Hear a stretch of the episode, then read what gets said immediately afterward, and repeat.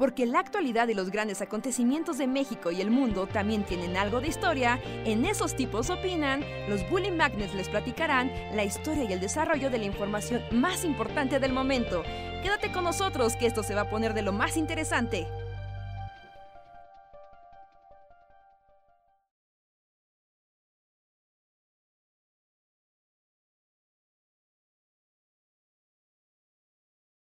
Estoy hablando así.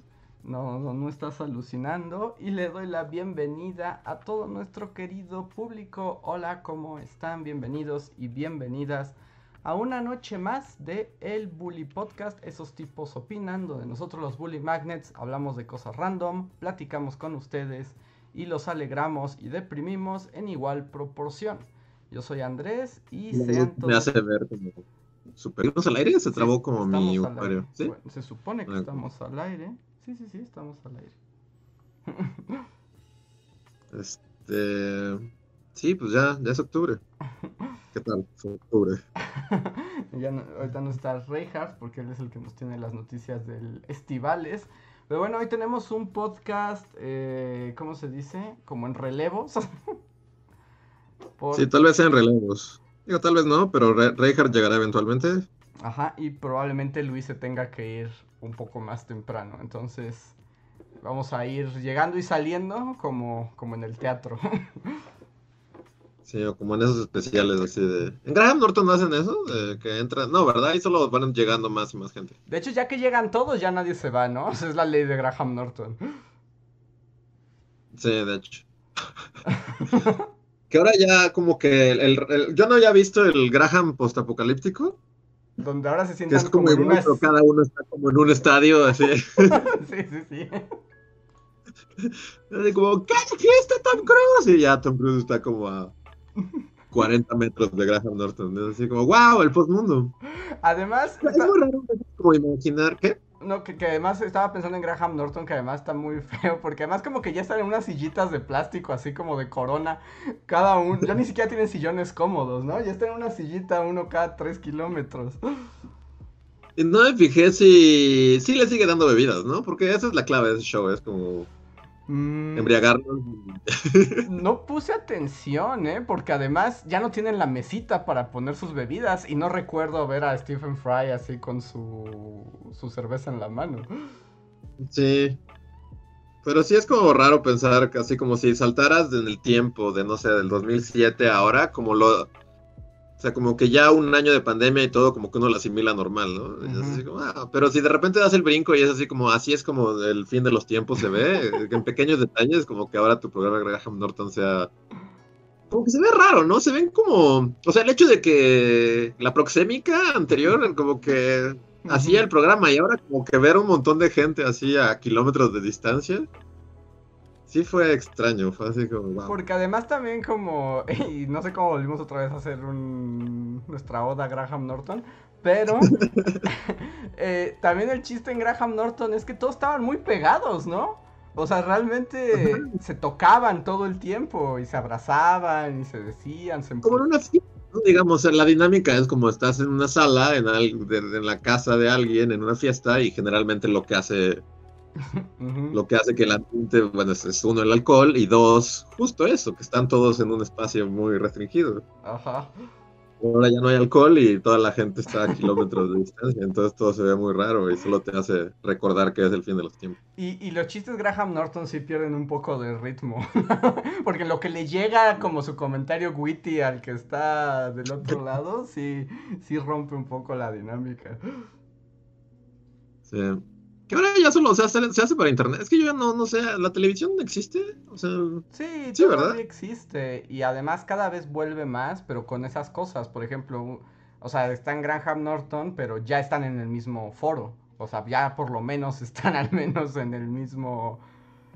ajá, en el mismo espacio. en el mismo espacio. O por ejemplo, hace rato estaba viendo como la liga de jugadores de Street Fighter. Ajá. Que también imagínate, o sea, en el premundo, cuando había, o sea, como torneo de videojuegos, era un montón de gordos sudosos codo con codo, ¿no? Así gritándose Ajá. en la cara. Y ahora ya volví, o sea, antes, eh, todo el año pasado fue enteramente virtual, cada quien en su casa. pero ahorita ya vi y están como en unos estudios, pero es muy raro porque pasan a los dos que juegan al, al frente y esos no traen tapabocas ni nada. Y atrás está como su equipo, pero sentados de tres en tres, con sana distancia y todos con cubrebocas. Y ya no pueden gritar ni echar porras. Entonces, sí se siente como creepy posmundo. Sí, la onda creepy posmundo está en todos lados. Que también, o sea, eso es porque, o sea, en Inglaterra, en ningún lugar está controlado. O sea, o sea, full, full, controlado, no. Pero por ejemplo, Inglaterra y Estados Unidos ya casi terminan el esquema de vacunación, ¿no?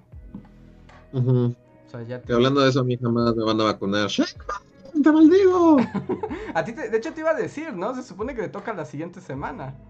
Es que no sé, porque, bueno, o sea, según yo no, porque si, si fuera así, este, mi familia ya me hubiera hablado así de te queremos, o sea, ellos no me preguntan, es como, a esta fecha aquí te vamos a llevar. Ajá. Y no me han dicho nada. ¿eh? Y todo el mundo me dice eso de que ya Tlalpan ya es la, semana que sigue, pero oficialmente no han dicho nada. Es que anuncian como ya el lugar exacto cada viernes. Entonces tendría que ser mañana. Pero según yo, te tiene que tocar la siguiente semana porque también salió Shane Baum a decir que ya las alcaldías de AstraZeneca que faltan van o van la siguiente porque después de esa semana creo que ya se acaba el tiempo como para la segunda dosis. Es lo que yo iba a decir, ya a estas alturas creo que ya ni me hace nada la vacuna, porque pues ya pasó. O sea, ya pasó un buen. Todavía, estás, todavía estás en tiempo, porque son creo que ocho semanas. Pero ya, ya estás en el límite. Sí, o sea, ya es así como. Porque no queda de otra. Ajá. Entonces, supongo que te debe tocar la siguiente semana. A ver qué opina. El chat, chat, ¿a ustedes ya los, ya los vacunaron? ¿Ya están listos para la acción? Ustedes ya, ¿no? Ya están. Ah, mira, que el relevo no fue tan. Ah, ya llegó Reinhardt. Sí. ¿Qué eh, hola, hola. Hola, Reinhardt, qué veloz. Creímos que el relevo iba a tardar más tiempo. No, no, manejé como psicópata y logré llegar a tiempo. ¿Así atropellaste una cabra zacatecana para lograrlo? sí, tal vez una o dos. Pero, pero sí, sí, muy bien. Ya, ya cuando te, sabes una carretera, ya sabes qué pasa que ya puedes manejar como de noche a cierta velocidad sin miedo. no sé si eso pasa alguna vez, pero te creo. no, no, sí, sí, sí pasa. Cuando estás en un camino, ya es como aquí está la curva, aquí está el bachecito este, aquí es donde hay un y aquí normalmente hay un policía, así que mejor le bajo. Sí, es cierto que tu memoria automotriz, así a mí también me pasa. Así como, pues ha habido carreteras que también ir y venir de la ciudad. Y sí, ya, ya me la sé de memoria. Es como un videojuego, ¿no? Es así como.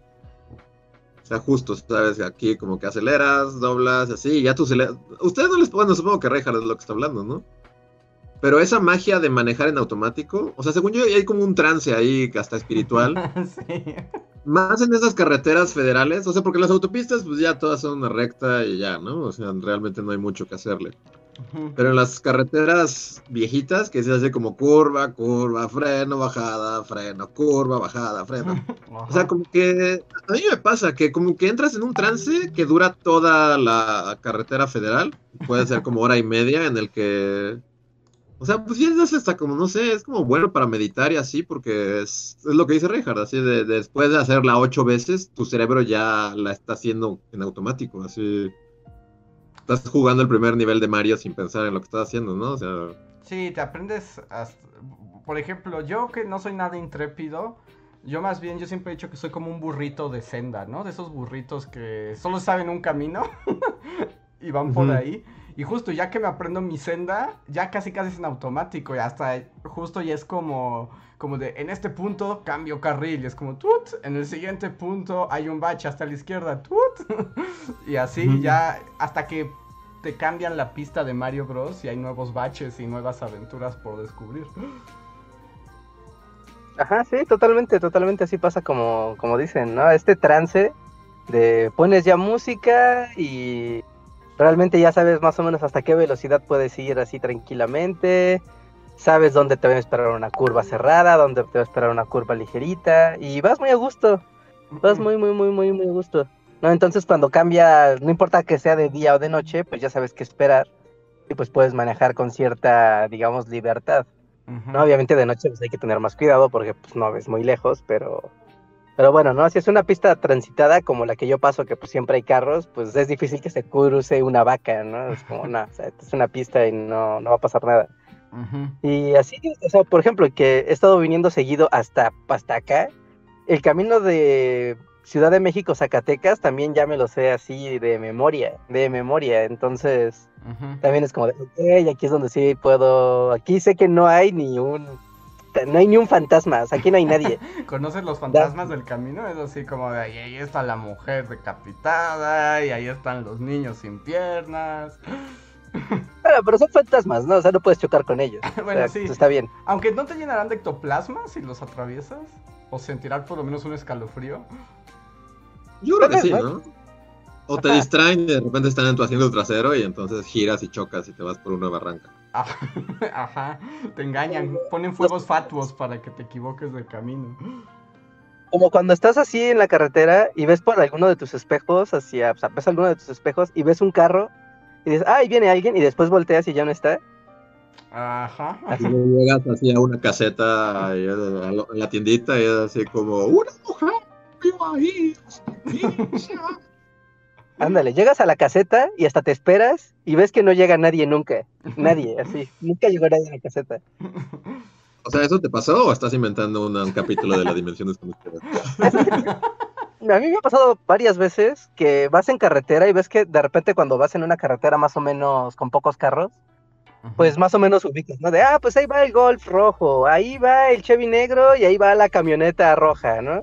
Y más o menos todos van en grupito y aunque algunos se acelere y se adelante o se atrase, más o menos ubicas con quién estás en la carretera, ¿no? Y, y es muy común, ¿no? Que cuando vas largas distancias hasta dices, ah, ya me rebasó, ah, mira, ya lo rebasé, ah, mira, ahí va, y, así. Y de repente es como, ok, le dimos hacia adelante, le empecé a pisar y ya no encontré la camioneta. ¿Qué pedo? No, yo vi que la camioneta no iba tan rápido, ¿por qué ya no la encuentro? Uh, historias de octubre. Y llegas a la tiendita y una señora es así como, mi hija se perdió, ya se casó". Era un coche que todos ven, pero nadie vio llegar jamás. Sí, sí, sí, sí, sí, sí, sí. Eso es muy común, eso. Viaje de carretera, a ver si al público le ha pasado eso de... eh, Tenía perfectamente ubicado un auto y de repente lo dejé de ver sin motivo aparente. Ajá. Extraterrestres, Ricardo. Fueron los extraterrestres. Los extraterrestres. Que por ejemplo, las historias de, de como de encuentros, justo de abducciones y eso, sí tenían una variante de carretera, ¿no? O sea. ¿Cómo? O sea, ¿todos pasan en una carretera? O? Ajá, o sea, yo recuerdo que, o sea, como en esos locos 90 cuando estaba en la onda de las abducciones y eso, o sea, recuerdo que como los arquetipos de historia eran una que estabas dormido en tu cama y por la ventana llegaba el ovni, ¿no? Pero también había Como otro... la hermana de Mulder. Ajá. y el otro es que, que no eres el hermano de Mulder, pero más bien como que gente que iba en las carreteras de noche y se le aparecen las luces y se los lleva, ¿no? Es como la otro gran arquetipo de la, de la historia alienígena. ¿Qué esos encuentros cercanos, no? Me acuerdo que hay una escena así en esa película. Ay. Ah, sí, de hecho en encuentros cercanos sí, en la carretera pasa. Esa película la vi cuando tenía como 10 años y nun- nunca la volví a ver, entonces es muy vaga en mi cerebro. Yo también, ¿y no te asustaba un poco? Pues solo recuerdo a Richard Dreyfus así con el puré de papas, ¿no? Es lo único que recuerdo. Y sí, me, me asustaba, pero luego al final como que todo era muy feliz, ¿no? Había como un show de luces y sonidos. Ajá, era el y- rey alienígena, sí. Ajá. Entonces, díganos, ¿Encuentros cercanos es una buena película? Supongo que sí, ¿no? Además como que lo que hacían era jugar fabuloso Fred, pero con los extraterrestres, ¿no? Ajá. Sí, sí, sí. Y justo era fabuloso Fred, porque hasta tenía los colores, ¿no? De... Ajá. Sí. Ah, eso es arte en el cine, ¿no? A mí me encantaba. De niño me perturbaba muchísimo toda esa parte y me generaba así una tensión enorme. Pero sí hay Ah. una escena en la que Richard Dreyfuss justo está en la carretera y, y hay unas luces atrás de él y tú dices, oh, es un coche y lo suben. Y es lo único que recuerdo porque la vi cuando tenía 10 años. Sí, pero ahí está la narrativa de los extraterrestres, ahí, las carreteras. Entonces, yo no sé si en Zacatecas cómo sea como Reinhardt Time, pero aquí espero que mi madre no esté escuchando esto porque siempre así como, no te vayas por las... Porque los extraterrestres y, Ujú. este, y fantasmas y el, el narco más que nada. Entonces siempre, bueno, o sea, no siempre me voy por la federal, pero la federal está muy padre y está totalmente abandonada, o sea, es un- está totalmente abandonada porque ya nadie la usa desde que hay una autopista. Ujú. En mis tiempos, pues era la única carretera y todo el mundo se iba por ahí y así. Pero desde que hay autopista, pues está, o sea, literal vacía. Así puedes pasar todo el viaje y ves dos coches así en, en dos horas. Y este. Y se parece mucho a la del resplandor. Entonces mi cerebro siempre pone la canción del resplandor así. Todo el camino. es como- Y te imaginas así como que te ves desde arriba, así como plano Ah, aéreo. siempre, siempre voy manejando y veo mi, eh, así, mi coche desde arriba, así de... Es idéntica a la carretera del resplandor, así. Es que es boscosa, ¿no? Entonces ahí vas como... Te apareces entre los pinos. Sí, mi cerebro siempre pone el tema del resplandor, así. Es otra película perturbadora que vimos en nuestras infancias. Así es. Aunque yo creo que el resplandor es así la vi un poco más grande, ¿eh? Como que no la vi de niño niño. Yo la vi como en sexto de primaria, que creo que no es una edad correcta para ver no, el para nada. Pero pasaban mucho en la tele, ¿no? Yo me acuerdo que pasaban mucho esa película en la tele. Yo la renté, me acuerdo. Tampoco sí la pasaron en la tele. Yo no la recuerdo Yo en la tele. Sí, yo la vi de niño. No la renté ni nada. Yo, yo creo que la vi ya como de adolescente, justo como, ya sabes, ya uno empieza a ser adolescente y quiere gustos especiales. Y es como, de, oh, esta película es una obra de arte. Y ya la vi y sí me traumó. Pero, pero ya por lo menos tenía 15 años, ¿no? Porque así sexto de primaria sí se me hace medio ruda.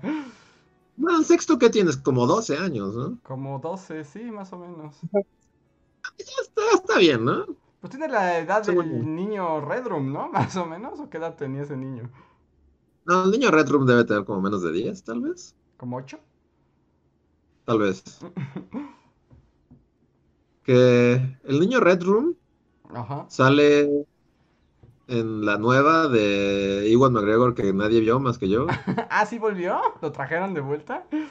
Es raro porque, o sea, es un cameo, es, es una escena y sale como un segundo, así, o sea, hay un, mont- Ujú. está un- unos niños jugando béisbol y hay un papá y dice, "Ah, ese muchachito es mi hijo, es muy bueno, y ya.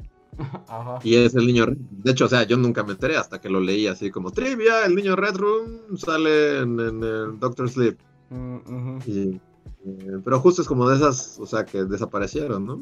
De la faz de la Tierra. Y que de hecho hay como muchas leyendas urbanas así de... "El niño Red". Algo así. Sí, como... Pero eso le pasaba como a todos los niños actores de películas de terror, ¿no? O sea, pues todos sabemos que la vida de... ¿Cómo se llama la niña exorcista? ¿Es Linda qué? Linda Blair. Linda Blair, pues toda su vida se destruyó, ¿no? También había como... eh, también teorías de... ¿Se acuerdan del niño de la profecía? Ajá. También era como el niño profecía, si era el diablo de verdad. Pero por ejemplo, la niña Poltergeist, creo que, creo que sí se murió muy joven. Y creo que así hay una maldición Poltergeist. ¿Sí? Porque, si mal no recuerdo, la niña se murió como en los noventas, o sea, mm, Ujú. o tal, bueno, muy joven. Y creo que también como que el resto de la familia Poltergeist. Me encanta la familia Poltergeist. Como un sitcom así. Pero sí, sí, sí ha habido maldiciones reales. Y luego así como cosas, como por ejemplo, es que era como también muy noventas, ¿no? Así de, ¿sabías que el niño de los años maravillosos se convirtió en Mar-?" Marilyn Manson. Sí, sí. Que es justo como la época en la que no tenías internet y no podías como desmentirlo al segundo y entonces todo se volvía como una leyenda urbana, ¿no? Ajá. Eran leyendas todo el tiempo, ¿no? Leyendas urbanas de la tele y las más morbosas prevalecían. Que vi una imagen, pero ya no supe si era real o no, como de Marilyn Manson actualmente, que parece una señora. Ah, sí, supongo que es real. Yo la he visto replicada varias veces, supongo que... O sea, ahí tiene sentido, pues... Era desde hace... ¿Como Richard? No te ¿Qué? escuchaste.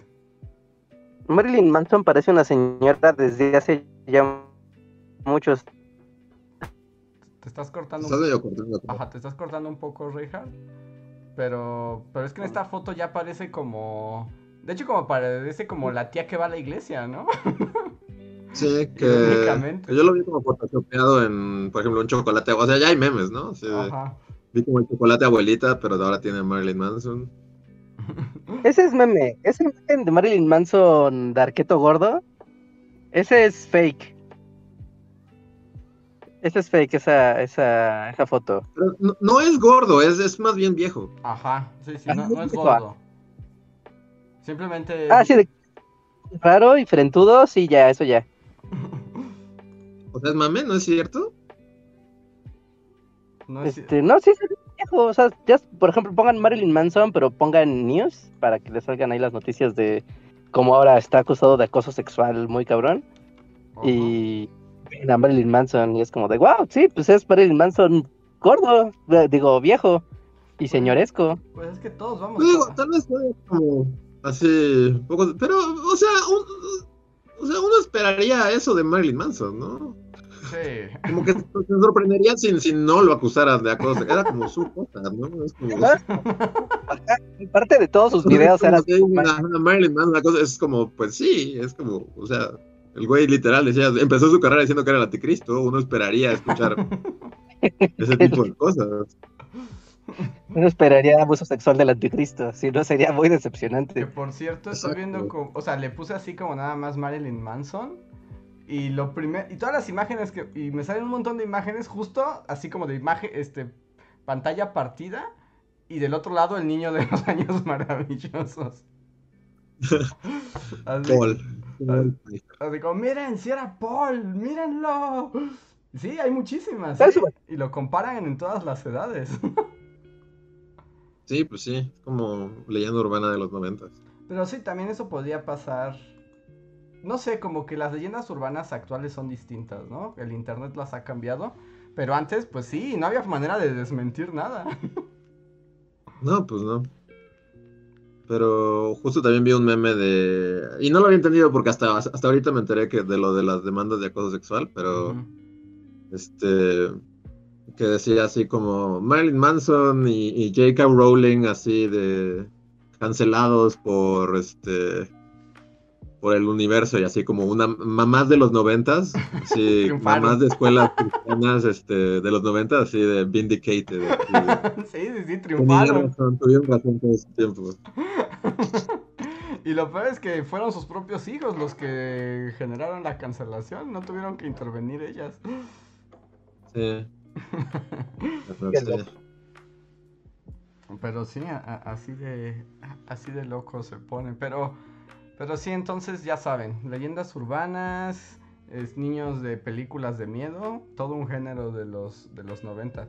Porque ahora ya no funciona, ¿no? O sea, por ejemplo, ya vi que los niños nefastos de Stranger Things ya más bien es así como de, miren, estamos en la gala del Met vestidos de, Sí, pues sí. de árbol de Navidad, ¿no? Es así como, ya no, los niños de las películas, de las cosas de terror ya no son lo que eran antes. Sí, porque antes también pasaba esto, ¿no? Como que veías a un niñito en una película y luego desaparecía de la faz de la tierra y es así como, no sé, por ejemplo, bueno, eh, iba a decir Jumanji, pero eso es un mal ejemplo porque una es Kristen, Stu- Kristen Dunst, ¿no? Ajá, y es demasiado poderosa, sí.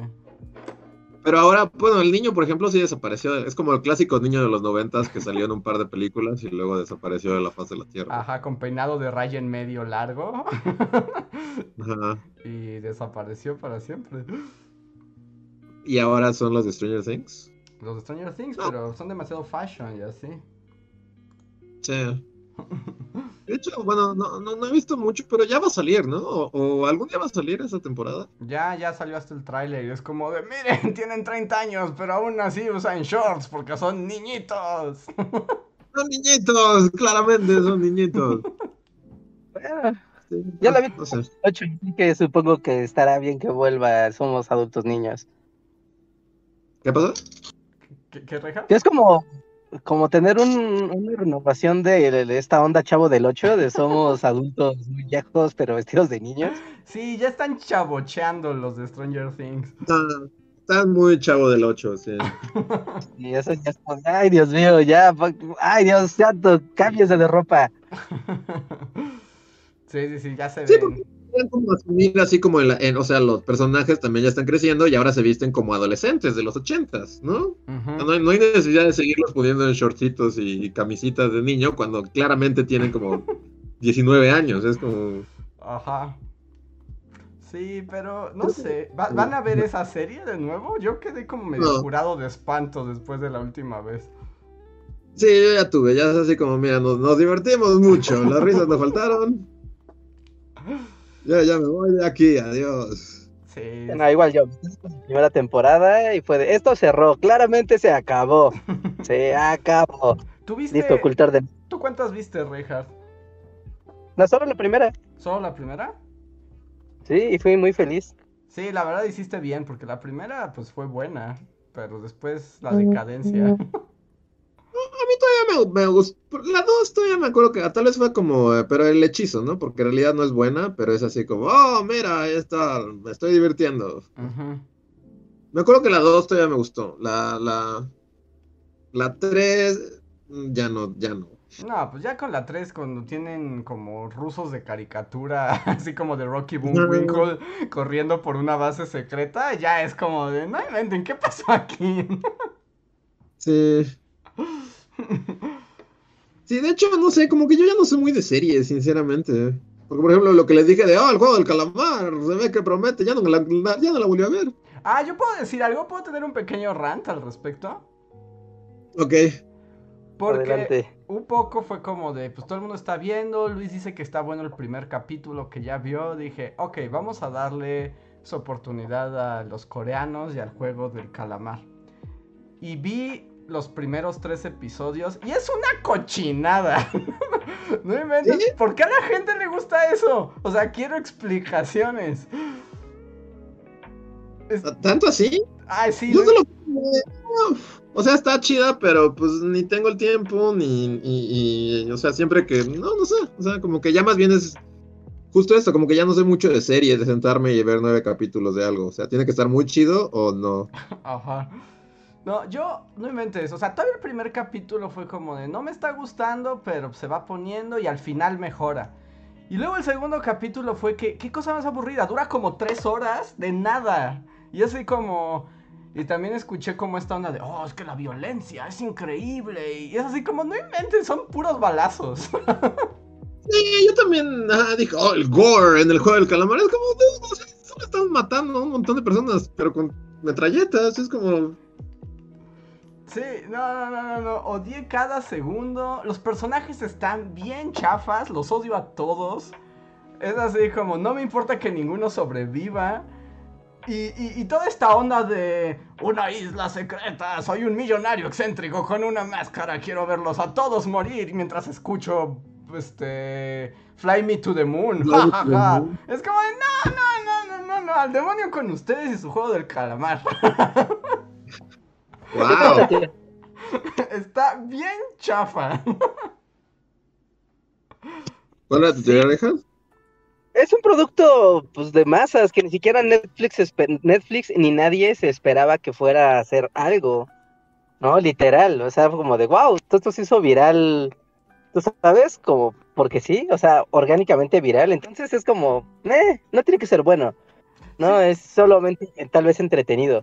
Pero yo creo, que gran parte de la dinámica de la viralidad de la serie fue que muchos streamers empezaron a agarrar las dinámicas del juego, o sea, de la serie, para hacerlas en dinámicas en Roblox o en Minecraft, sobre todo en Roblox, ¿no? Y hacer como esto de hagamos los concursos y pues estamos en la época del Battle Royale, donde ya sabes, vos 60 entran, solo uno sobrevive y bla, bla, bla, ¿no? Entonces, creo que es más bien como producto del Internet y de dinámicas del Internet, pero como serie, o sea, como producto de entretenimiento, Sí. como serie, es como me. Es que eso te me- iba a preguntar, Reija, porque, bueno, también algo que mencionaste, no me acuerdo si el podcast pasado o el anterior, ¿no? Como que también el éxito está determinado por qué tan memeable pueda ser. Eh, Todo se hace en función de la cantidad de memes que puede arrojar. y por ejemplo, pues sí, y, y además como los juegos del calamar son como súper estúpidos. No, son juegos infantiles, Andrés. Supone que son juegos para niños de Cinco años. Sí, no, o sea, ahí pues, o sea, pues sí, porque pues, son juegos para niños, O, ¿no? o sea, sí, sí, sí, pero, pero la parte como el giro que les ponen para que sean de la muerte, también está bien chafa, pero tiene como toda esa cosa muy sencilla para que ahí tengas un montón de youtubers y tiktokers replicándolos, ¿no? O sea, en el capítulo 3 el juego es romper una galleta. es así como, dude, ese es el juego del calamar, romper una galleta. Y dije, bueno, pero ¿dónde está la trampa mortal tipo So, no? Así, la galleta te carcome. Ah, tiene ácido adentro Ajá. o algo, ajá. No, es así como, si rompes la galleta, un vato te dispara en la cabeza. Y así como, ¿really? Este es como el gran ingenio coreano. Sí, estaba muy chafa que todo sea como, y si hasta un vato te dispara. Como eres un millonario, o sea, si ya vas a tomarte la molestia de hacer tu isla malvada con, con juegos de la muerte, o sea, es justo, no sé como el güey de So, el güey de So, Sí. o sea, será lo que sea, pero pasa gran parte de su tiempo ahí maquinando trampas mortales. Si el güey de So sea- fuera así como, estás amarrado y si te mueves a la derecha, esta pistola te dispara en la cabezota. Y todas sus trampas fueran así, no hubiera hecho toda una saga de 16 películas. Sí, o sea, imagínate que el hombre sote te, te aventara un cubo Rubik y te dijera, si no lo armas te disparo en la cabeza. Pues no, no tiene ningún chiste de nada. Sí, no lo respetaría, no. El güey de So sí es así como, tienes que, tu mano va a estar aquí conectada a un péndulo que va a ir bajando de acuerdo a tu respiración y mientras más rápido respires, más rápido va a bajar el péndulo. O sea, imagínate el nivel de ingeniería para... Ajá, y además a- al hombre sol le das puntos por esfuerzo, ¿no? Es así como, pues sí me tienes aquí en una trampa de la muerte, pero pues te esforzaste. Ajá, sí, exacto. Mis respetos para tus trampas, también chidas. No el si rompes una galleta te disparo. Así como, uy, uy, qué gran nivel de creatividad del hombre calamar mágico. Creo, creo que así son todas, ¿no? Bueno, no sé si piensas seguir, sí, creo que no la vas a seguir viendo, pero No, ya, creo ya- que básicamente todo es eso, es así como... es como el avioncito, pero si no pone los pies, te disparo. Y luego es, es como... Las traes, pero al que las traiga le disparo. Creo que todo es eso. Sí, entonces no entendí, o sea, como el gore. Y, y luego, por ejemplo, una cosa que. Estas ya son cosas mías, ¿no? O sea, esto no, no. Esto sí no es culpa de, de la serie. Pero, por ejemplo, todo en la isla del hombre calamar, pues tiene una estética así como colorcitos y. Y la musiquita y todo es así como medio kitsch cute. Ah, es como Kitsch Cute, justo. Ajá, entonces, pero bueno, entiendo que es como parte del espectáculo, ¿no? Pero luego, o sea, hay escenas de cómo todos los cadáveres que ya mataron en el juego del calamar los están incinerando. Pues ahí tienen como unos incineradores, eh, pues normales, ¿no? Pero pues los hombres calamar siguen vestidos y todo sigue siendo kitsch cute y los sarcófagos son como cajitas de regalo. Y es así como de, ¿esto es necesario, hombre calamar? Nadie está viendo esto. O sea, no hay nadie viendo esto. Pero es como para él mismo, ¿no? Supongo. Es, como- es Pero- perfeccionista el hombre calamar.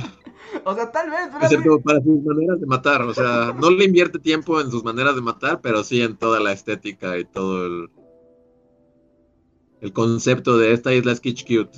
Sí, no, es- Solo te puedo disparar en la cabeza, pero, pero al sistema de, de desperdicio y, y sus, sus hombrecitos este, PlayStation. Ajá, los hombrecitos PlayStation, sí, sí, sí. Sí, porque sí, nadie, nadie está viendo eso. Es No, como- no, no, nadie, o sea, realmente, y no tendría que haber musiquita, ni kitsch, ni como tu, tu, tu, tu, tu, tu, tu, tu. Y así como, nadie está viendo esto. Porque es así. Entonces, no, no gasto. Un porcentaje de mí pensaba tal vez seguirla viendo así. Entonces, no, no gasto mi tiempo en eso. Yo diría que no. Luego, además, yo ya no entendí porque eh, el- ya en el tercer capítulo también se vuelve como chistosito. O sea, la dinámica de los vagos estos que están ahí en el juego del calamar. O sea, hay como demasiado comic relief y es como, jijiji, qué chistoso, me caigo, toy. Y es así como de, es un juego de la muerte. Bueno, pero ya establecimos que eso es algo como muy coreano, ¿no?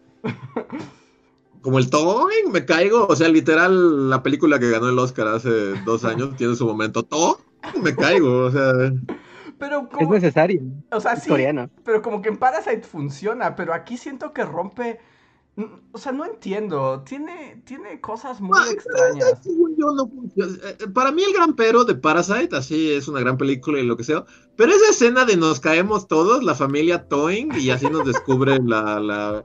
Yo, yo así hasta, hasta el momento que la vi fue así como, ¿en serio? ¿En serio? ¿Toing? Ajá. O sea, todo se resuelve con un momento Toing.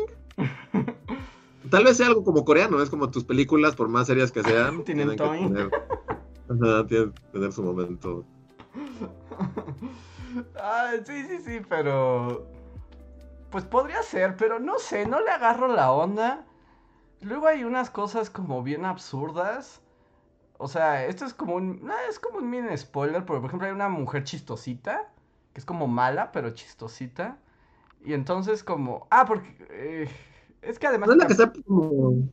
Ajá, es, que el capítulo 2 además es muy aburrido porque ya no hay juegos del calamar en el capítulo 2. Ajá. Pero bueno, el caso es que esta mujer, como que cuando la vuelven a meter al juego de calamar, así se mete así dentro de su cuerpo una cápsula y tú dices. Y, y dices, no, pues se metió eso para, para tener herramientas para ganar los juegos del calamar, ¿no? Y yo así como.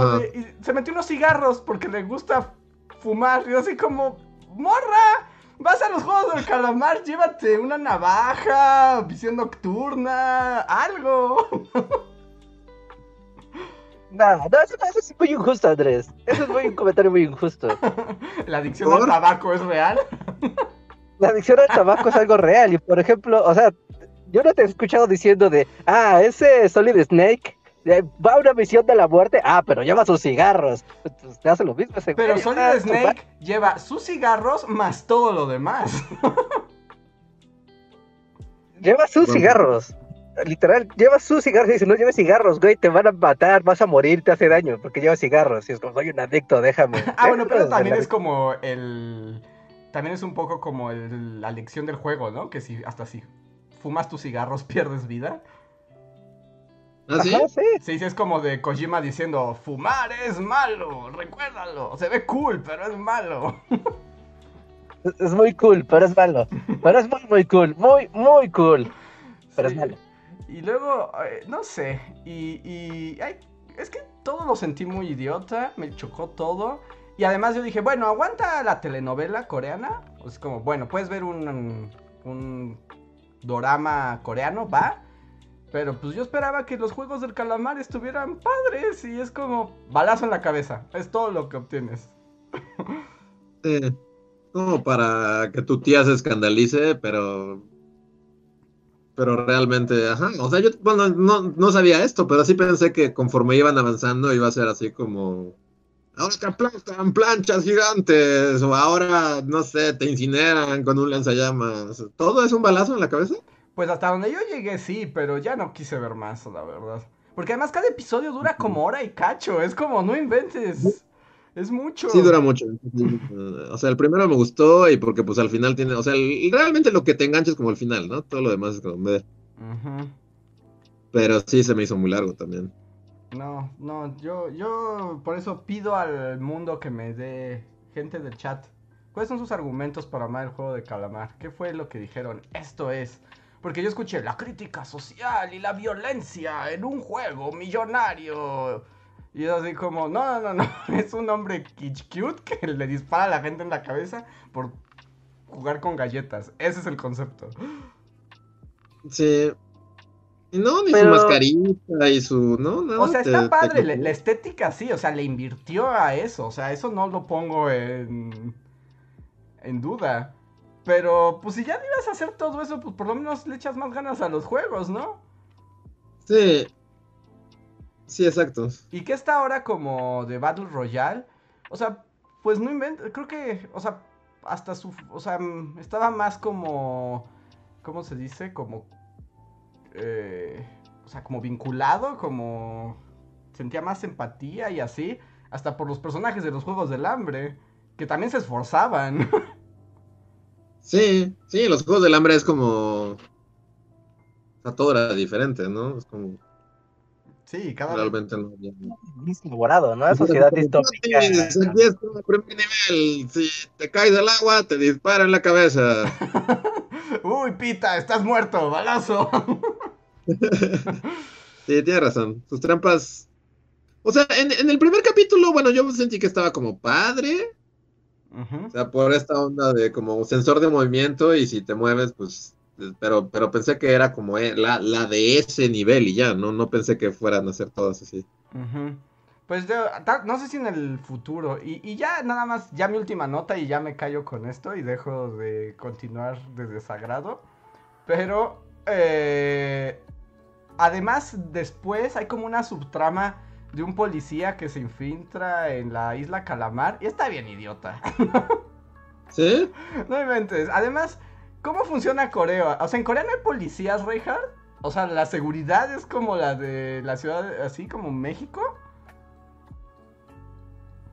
O sea, No sé, ¿por qué qué? ¿Qué el pasa? hombre calamar secuestra a 300 personas, las lleva en camionetas Mercedes-Benz a un puerto gigante donde lo sube a un barco gigantesco así, donde sube a toda esta gente en una procesión de kilómetros de gente con máscaras de PlayStation y nadie lo nota, nadie. Pues no sé, ya se borró la policía, ¿no? Así es como supermillonario, pues le echa acá un pitazo al, al jefe de policía y oye, voy a hacer una procesión de la muerte, pues por favor, no me hagas problemas. O sea, tal vez, pero no sé. Y yo cuando lo empecé a ver, y es ya ahora sí, sí, mi último, último comentario.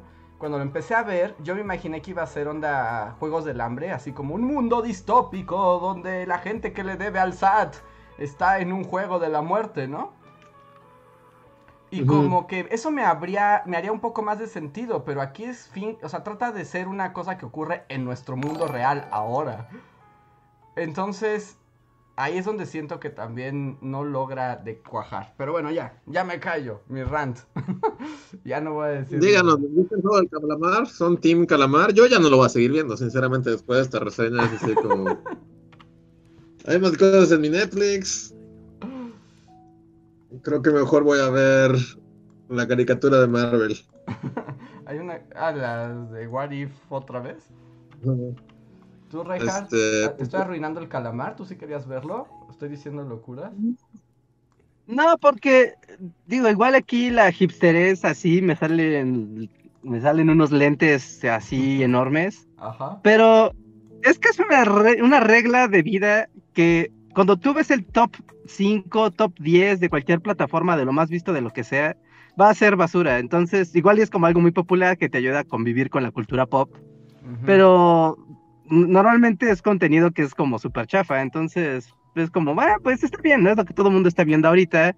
Si quieres treparte al tren del mame, pues te subes a ese tren del mame, lo ves, lo disfrutas, pero nada más, ¿no? Porque incluso la propia Netflix y el propio estudio, pues están así sacados de onda de que el show haya sido un éxito monumental, ¿no? Porque no esperaban que fuera una superproducción ni ni algo con mucha planeación así para generar viralidad. Fue como de wow, o sea, simplemente la cultura del internet abrazó la serie y pues nos sacamos la lotería, porque pues, el mundo es extraño. Sí. Así que ya, o sea, va a ser como una moda, ¿sabes? Como en un año, dos años, como digas, ah, ¿te acuerdas del juego de calamar? Sí, va a ser como de, ah, sí, claro. Nadie sí, va a recordar años. esa cochinada, Reinhardt. Nadie, así, nunca. Es O justo. sea, Pero ser... yo creo que justo el hecho de que sea un éxito va a hacer que, como Stranger Things, a Stranger Things le, pasó lo mismo, nadie esperaba eso y justo va a haber como 10 temporadas más de esta cochinada. Bueno, yo ni la he visto, yo sí la he terminado. ¿no?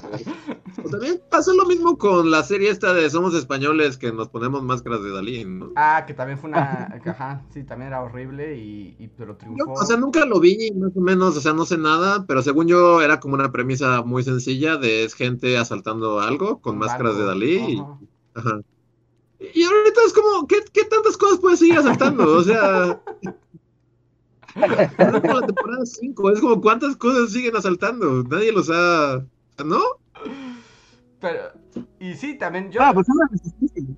Son ellos una resistencia, es un movimiento político también, algo así. Ah, sí. Ah, ¿me- Solo querían robar un banco, ¿no? Y ahora ya. ¿Se acabaron moviendo así al, al mundo? Ajá, sí, ya creo que quieren derrocar así el sistema político bancario o algo así. Creo que quieren, quieren derrocar el sistema bancario completo. Órale. Eh, Yo ahí la, la- tuve un momento en el que quería verla, pero ahí como mi versión de Andrés fue mi mamá. Porque todo el mundo era como, wow, es lo máximo. Y mi mamá la vio y fue como, qué cosa tan estúpida, es la cosa más estúpida que he visto. Solo a los estúpidos les puede gustar esto. Y yo no tengo hijos estúpidos, así que no lo pueden ver.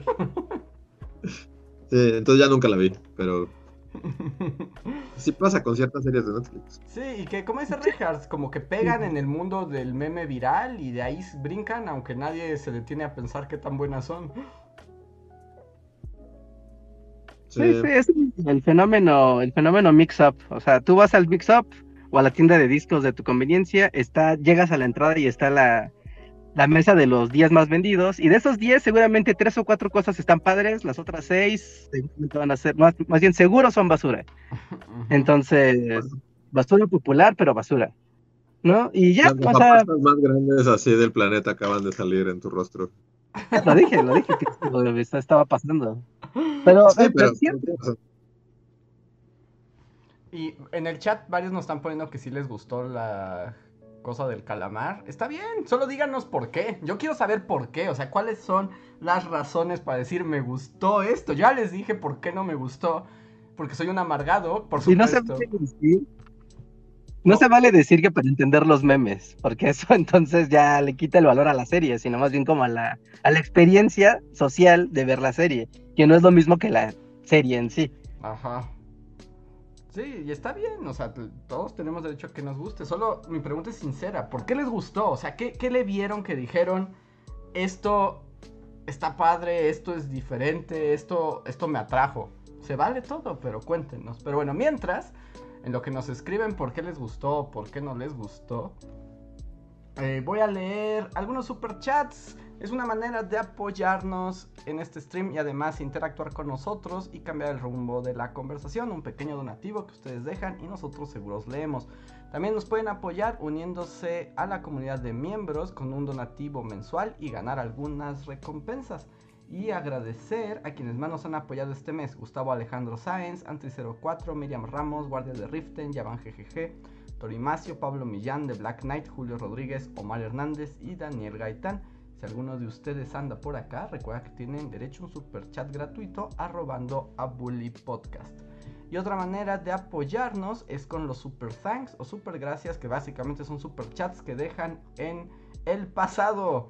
Y nosotros también los leemos aquí y pronto, en unos momentos, leeré los que están en el, en el tintero. Muchas gracias a todos los que nos apoyan. Y el primer super chat de la noche lo dejó desde hace mucho, mucho. Edith Ortiz que dice, hace tiempo que no los puedo ver en vivo, pero tomen su calaverita para que no me olviden.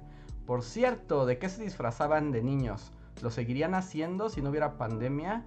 Muchas gracias Edith, qué bueno que pudiste pasar por acá. ¿De qué se disfrazaban de niños? ¿Tenían algo en particular o, o como disfraces como que recuerden de su infancia? Yo lo único que es que no me disfrazaba mucho y solo, o sea, creo que lo único que recuerdo es que me disfracé de Hitler. ¡Guau! Como el príncipe Harry y también te desheredado de la corona. No, porque fue, era una fiesta, o sea, yo era un niño de 10 años, no sé por qué me disfracé de Hitler, pero creo- supongo que era porque era como práctico, o sea, solo necesitabas como una camisa café y, y tu bandita y, y algo para hacerte el bigote y el peinado, era como muy fácil ser Hitler. Aún así es como, wow. ¿Y tú decidiste eso? O sea, tú por tu propia mano dijiste, yo quiero ser Adolf Hitler. O sea, no porque los miraran ni nada, pero fue como, bueno, ¿qué, qué, qué tenemos a la mano Hitler? O sea, sí. Pero ahora sí creo que soy el príncipe Harry, así mañana voy a salir en, en The Enquirer, así. Fotos filtradas. De uno de los bully magnets como Hitler, sí. No, no, la verdad es que no me disfrazaba mucho, o sea, ma- más bien esta fue como de las pocas veces que me llegué a disfrazar, nunca, no, nunca, no era mucho de disfrazarme de niño. Ajá. Pero es memorable la, la elección. ¿Tú, Reinhardt, tienes algún disfraz que recuerdes? Disfraz, normalmente me disfrazaba de vampiro. Tenía mi máscara de vampiro, o sea, de esas de plástico duro. Y mi capa, tenía varias capas. No sé por qué tenía tantas capas, pero siempre tenía capas como para cada año. Como conforme fuera creciendo, podía cambiar de capa tranquilamente. no, no sé por qué tenía muchas capas, pero y, ya, y así, entonces era igual muy fácil, ¿no? Y mi calaverita y ya. Y una vez me metí a una fiesta y era una fiesta de disfraces y un vato que ahí estaba pedísimo me regaló su disfraz y tenía un, un disfraz del subcomandante Marcos, entonces me dio, ya sabes, una de esas como máscaras de, de O tal vez tú pensabas que era un disfraz, pero en realidad era, era el, subcomandante, Marcos, sí, sí, sí. Estoy cansado, Rey. Toma, Mil, así te, te, te, dio la batuta, así como. Para que siguieras el movimiento indigenista, Rey. Estoy cansado de liderar este movimiento, Reinhardt, es tu turno. Y tú lo tomaste como que era un disfraz, ¿no? De un borracho. Y el zapatismo murió. Pero era chistoso, ¿no? Porque era un niño vestido de Drácula que después le pusieron encima un skin del subcomandante Marcos. Entonces, el subcomandante Marcos, unas balas y un rifle, pero con capa de vampiro. Es que no está muy lejos del subcomandante Marcos, ¿no? Que ya, ya hemos dicho que es como el que se emociona con los avatares y le pone todo. Ajá, parche, sombrero, capa. Dos parches, un sombrero, unos audífonos, cinco relojes. Anillos. No, no, veo muy descabellado el salto a tener una capa de vampiro. Subcomandante Marcos Vampiro. es una buena opción. Por ejemplo, yo a mí siempre me gustaba disfrazarme, pero tuve pocos disfraces de niño. Recuerdo que me disfrazaron una vez de diablo, también ya saben, con esos trinches de plástico que venden en el súper. Eh, y por ejemplo, yo siempre soñé con una capa, pero por alguna razón nunca tuve capas y me colgaba como toallas. pero las toallas tienen una forma que no, o sea, es muy rectangular, entonces nunca hacen una muy buena capa, porque te queda corta o te queda demasiado larga y sin ancho, ¿no? Ah, no, ajá, es como tener una tira de tela en la espalda, no una capa. Ajá, y siempre quería disfrazarme y nunca casi lo lograba. Y hiciera, por ejemplo, veo ahora los disfraces que luego existen para los niños y dije, no inventes, yo hubiera sido el niño que vive así con su traje de Iron Man Forever o con lo que sea.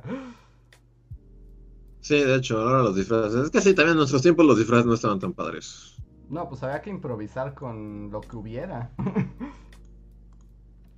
y entonces te volvías Hitler. Por ejemplo, yo me acuerdo que en casa de mi abuela había unos vasos, o sea, vasos, pero eran como de aluminio, como de lámina, eran metálicos y de colores así neón. Y yo me acuerdo que me ponía el vaso, el vaso como en la mano y según yo era el malo de Shira, ¿se acuerdan de él? No. ¿No? ¿Nadie recuerda a Horda, que el, villano de Shira, la princesa guerrera? Sí, sí, claro. Y a él, por ejemplo... Ah, Shira. Shira, Shira, Shira, Shira, Shira, la que es He-Man, pero en She. no. Y ese vato convertía su mano como en un cañón. Y entonces así yo jugaba, pero todo era con el poder de la imaginación. No como ahora que veo niños así, el Capitán América, que traen el escudo y todo. Y es así como, estos niños viven en el privilegio. Sí, eso no está en su imaginación. Pero sí hubiera estado, hubiera estado bueno y muchas gracias por el super chat.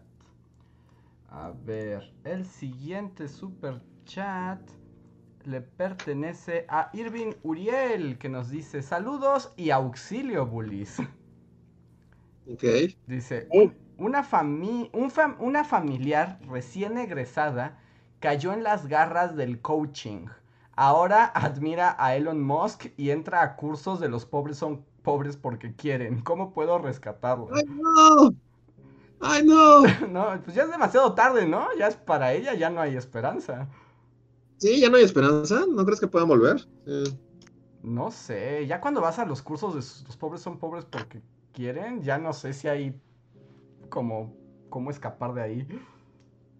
Pues sí, es que, es que según yo, mientras están en coaching no hay nada que puedas hacer, ¿no? Es como esperar a que ellos solos en algún punto se den cuenta el- la cantidad ridícula de dinero que gastaron en absolutamente nada. Ajá, en una secta extraña y horrible, ¿no?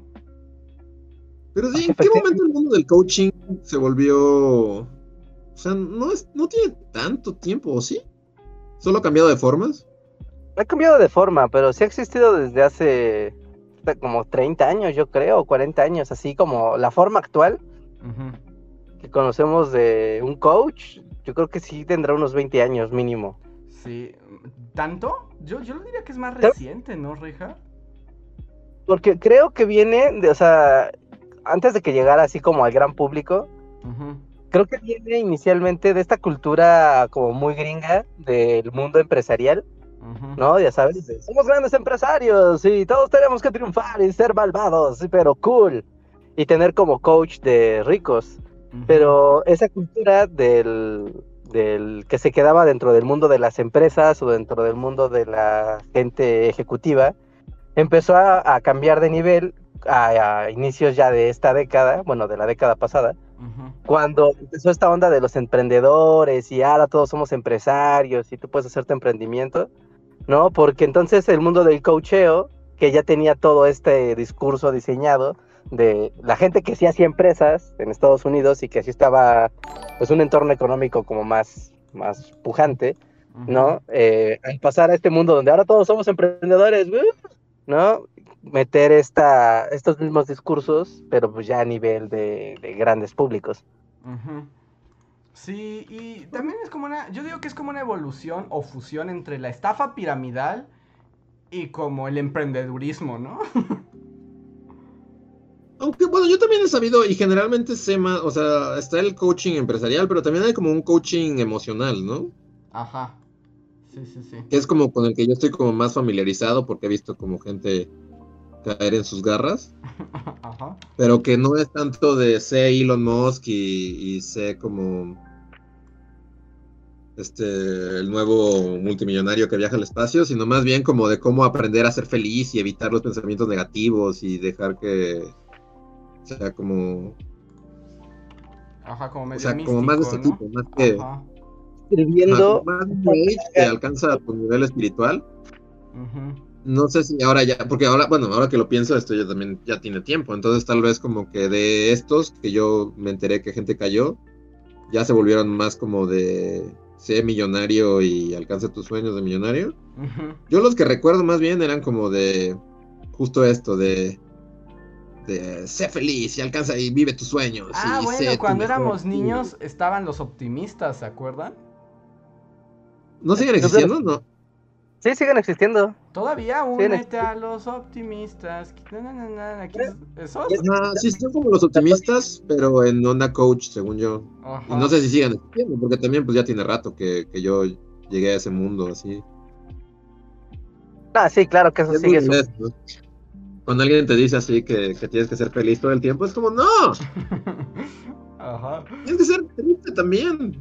De la, de la tristeza y la depresión y la- así vienen cosas así creativamente. Por si eso- fuéramos felices todo el tiempo, seríamos gente horrible y totalmente vacía. Pensamiento negativo, Luis. No sabes las energías oscuras que estás atrayendo con ese pensamiento. Hay que ser felices y positivos siempre. Pero no, toda la gente, o sea, ningún escritor ruso así pasó a la posteridad así como en la literatura por ser feliz todo el tiempo.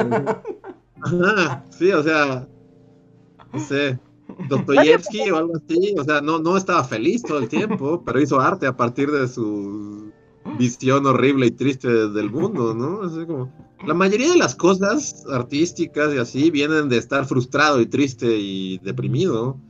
La gente feliz no es creativa, la gente feliz está ahí siendo feliz y valiendo madres. es una gran frase así. Y aparte nadie es feliz todo el tiempo. ah, No sé si a ustedes les pase, pero luego conoces gente que siempre es, es feliz y a mí esa, esa gente es como... Sí, es como. Hay algo oscuro ahí. Sí, hay algo oscuro. Sí, sí, sí. Sí, na- Nadie puede ser feliz todo el tiempo. Y si lo son es porque seguro tienen un sótano así lleno con gente encadenada. y sí, ¿no? Pues eso de la felicidad perpetua es casi como de supervillano. Y ese me acuerdo así como, bueno, esta la persona que, que fue absorbida por el círculo este coaching fue hace mucho tiempo y, y, es por eso mi consejo, de que solitos tienen que ver la luz, ¿no? Porque eventualmente, o sea, sí salió de eso y es como, ah, qué pendejada tan grande era eso, ¿no? Es como, sí. Pero durante el tiempo, o sea, llegué a tener esta conversación de, no, la tristeza es buena, la tristeza, y, o sea, conduce a buenas cosas. Y aparte es como, o sea, deja tú de por cosas creativas, pero pues solo sabes cuando estás feliz, contrasta, o sea, porque, porque has tenido como lo opuesto. Ah, exacto. Y, o sea, muchas veces la felicidad viene de como salir de un bache de depresión y y justo como contrarrestar de antes me sentía muy mal y ahora estoy muy feliz. Y si estás muy feliz todo el tiempo, pues no puedes conocer el otro lado y por lo tanto no puedes apreciar la felicidad y entonces tu felicidad. ¿Eso le dijiste a los optimistas? bueno, a, este amigo en particular y es... Eh, pero de nuevo, cuando están como en, el trance así, pues es como... o sea, es que sí es como sectario, ¿no? Sí, o sea, sí es un discurso Mientras están ahí están totalmente lavados de cerebro. Pero, o sea, yo sí he visto gente que sale de eso y es así como, o sea, después sí lo ven así como, wow, ¿te acuerdas de cuando estaba metido en eso? Y eso, Entonces, con suerte, la persona que nos escribió, pues esta persona solita va a salir y luego acordarse de, de lo pendeja que estaba cuando decía que los pobres son pobres porque quieren, ¿no? Sí, sí, sí. ¿Decías algo, Reinhardt? Es que te cortaste un poco. Ah, este sí, que aparte no lo hagan, y este sí es en serio, no lo hagan, no, no lo hagan. Porque, por ejemplo, si en YouTube eh, hay una casi plaga del universo coaching, que una vez que te agarra, eh, eh, YouTube te va a arrojar esas cosas hasta el final, así, comerciales, contenido, canales, y, y es muy raro porque, pues justo es esta dinámica, ¿no? De jugar con las emociones de las personas tratar de dar soluciones fáciles a problemas de la vida, ¿no? Por ejemplo, es muy común, ¿no? O sea, y por ejemplo, si ustedes ponen hasta el autobuscador, ¿no? Como de, de cómo, a ver, y te van a salir, ¿no? Todas las cosas de cómo, ¿no? Y una muy común es como de cómo, o sea, o cómo afrontar la muerte de alguien o cómo superar la, pérdida de una pareja, ¿no? Son como de las búsquedas más dadas de, en, en, YouTube, ¿no? Es natural. Pero si uno se mete a esa, al ver los resultados de esas búsquedas, ves así catálogos interminables de charlatanes, pero así gigantescos, gigantescos, ¿no? En serio, si hacen esta búsqueda, háganla con una búsqueda privada, así pongan private y, y, y, háganlo en un navegador aparte, porque neta se contamina horrible, porque hay mucho dinero fluyendo ahí, ¿no? Y normalmente en estos canales y en estos tipos de contenidos, se fomenta mucho el, ah, te voy a dar un consejo para que seas feliz. quieres superar tus metas, alcanzar eso que no puedes, yo te voy a decir cómo. Y te avientan un, un video, mira, siempre es así, siempre, siempre, casi, casi todos los videos son lo mismo. Un güey muy bien vestidito, así, o una morra acá, en un depa super padre, diciéndote que es su oficina, seguramente la rentó o algo así. Yendo acá, va a dirigir a donde te va a mostrar su, tu método para ser acá lo máximo y ser la persona emocionalmente más poderosa. Te va a mostrar un pizarrón blanco, va a poner a escribir estupideces en el, en el pizarrón que parece que tienen sentido, pero en realidad no lo tienen. Y después, para darte como el giro de, de, de cómo tú puedes aplicarlo en tu vida, te va a decir, bueno, pero ahora, si quieres saber más, únete a mi curso. Y entonces te mandan a una liga donde, pues donde te inscriben a una pues sí, algún grupo que ya es donde inicia la parte secta, ¿no? Donde ya te afilian con otras personas, o te dicen, descarga mis libros y empieza a comprar mis cosas. Y si quieres ser feliz, la única manera que estás feliz es comprándome cosas a mí, porque ahí están las respuestas. y, y, es una cosa súper extraña, súper, súper extraña. ¿También hay un capítulo de dinosaurios parecido a eso o me lo estoy ya imaginando? Seguramente, porque hablaron de todo, al parecer, dinosaurios. hay uno donde se muere la abuela y pues se va al cielo, bueno, se va al paraíso, ¿no? Y regresa y un güey de un programa de televisión le dice ah, que vaya para... Es el de la vida después de la muerte, sí, sí, sí. Ajá. Y entonces ya están lucrando con, las visiones del más allá. Claro, y es esa misma dinámica, era ese, cierto, cierto. Sí, no, ya está diciendo, si usted es un dinosaurio superfluo, triste y aburrido, llame. Y es como, wow. sí, e, ese mundo es, es muy oscuro además, porque además todavía se vuelve más retorcido porque te venden felicidad y alegría, pero es como puro horror y explotación, ¿no? Sí. Que Sí, justo el otro día estaba pensando como, esa gente que acaba dedicándose a eso, o sea, ¿fue su sueño de toda la vida o solo pasó por accidente? ¿Cómo? O sea, como los, no, no los que acaban cayendo en la trampa, sino, o sea, los ocho del mundo. Ajá. los gurús y así, o sea, desde niños era como de, algún día mi sueño es volverme un charlatán que le vende felicidad falsa a la gente y se roba su dinero. O caen en eso por accidente, así como. Yo creo que caen por accidente. La vida los lleva. ¿Por accidente? ¿Crees que Osho acabó siendo Osho por accidente? Sí, y armando todo un estado en Estados Unidos con hippies, este, guerrilleros. Yo creo que, no, o sea, de niño no planeó eso. No, es que justo, ajá, justo, yo no sabía, porque es un documental en Netflix, ¿no? Hay un documental en Netflix, sí. Ajá. O sea, porque yo hasta hace poco como que caí en esto de Osho. Ajá. Y aparte, ¿por qué, ¿por qué me suena que alguna vez hablamos mucho de Osho en la universidad? ¿No nos dejaron leer un libro de Osho o algo así? Algo así, y como que nos burlábamos de los libros de Osho, sí. Y sí, como que caí en esta historia y es así como, ¿esta gente, o sea, lo planea o solo le pasa en la vida? Así como... no sé, Osho un día abrió un, un curso para ayudar a señoras en depresión New Age y de repente así un parpadeo de la vida y ya estás tomando un pueblo así re en Estados Unidos y envenenando a todos con qué con tratando de envenenar a la gente para que no vote o algo así. Algo así. Eh, y con hippies terroristas eso sí que son hippies que se armaron así y tomaron el pueblo.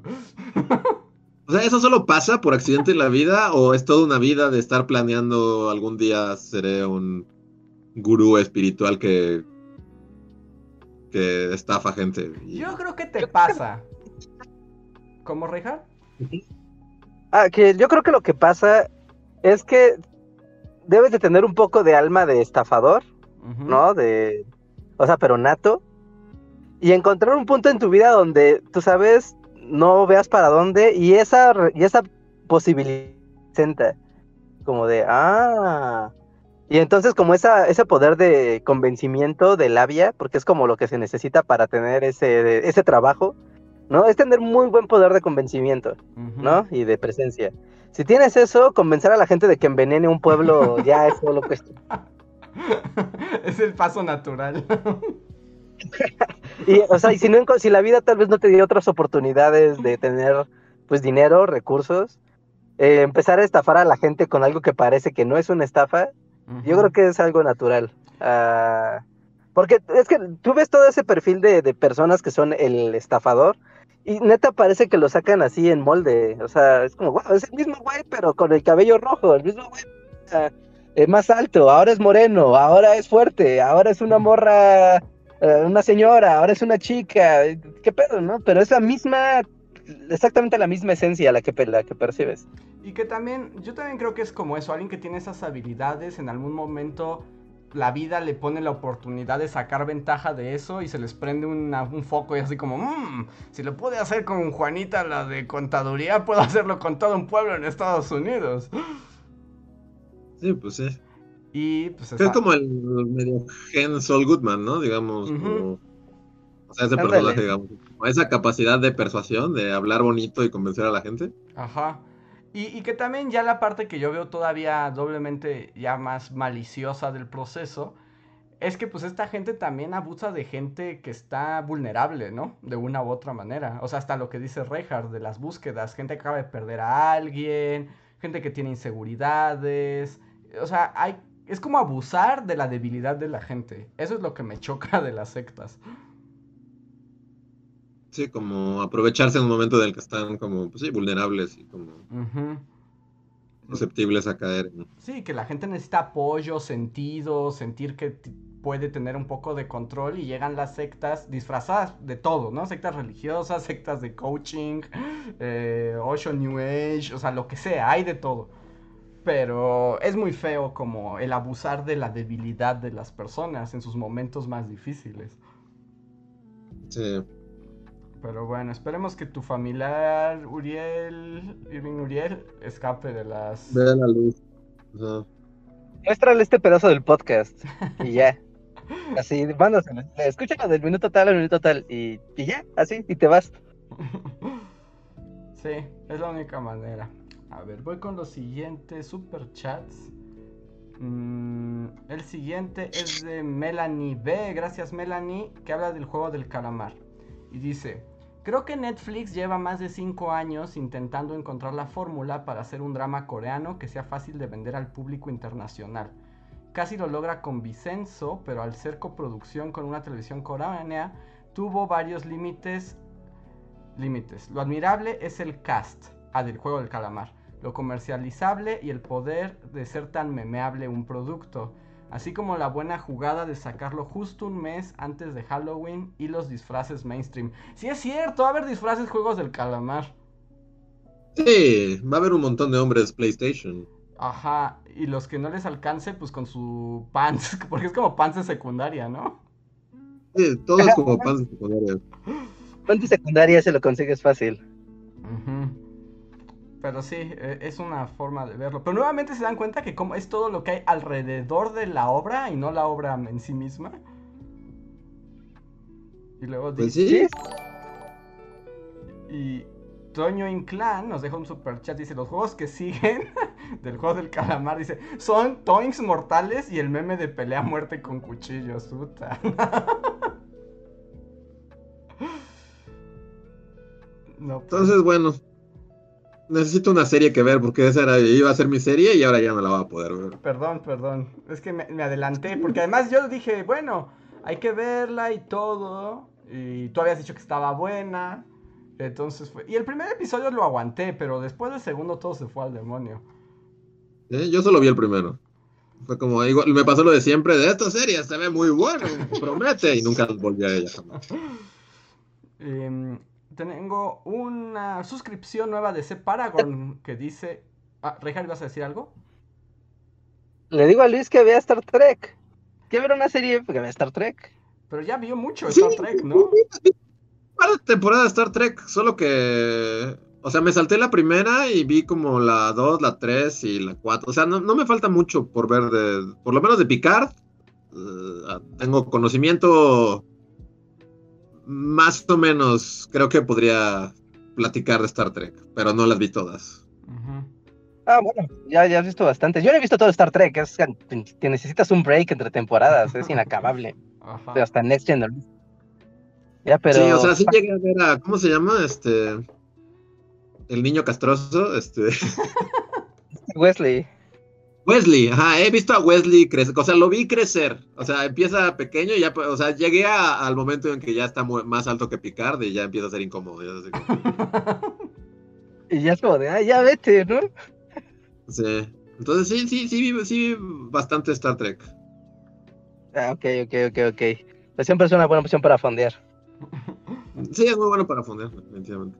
Yo sabes que yo siempre te invitaré al mundo de las monas chinas, pero yo sé que también es, es difícil. Es difícil, es difícil. A ver.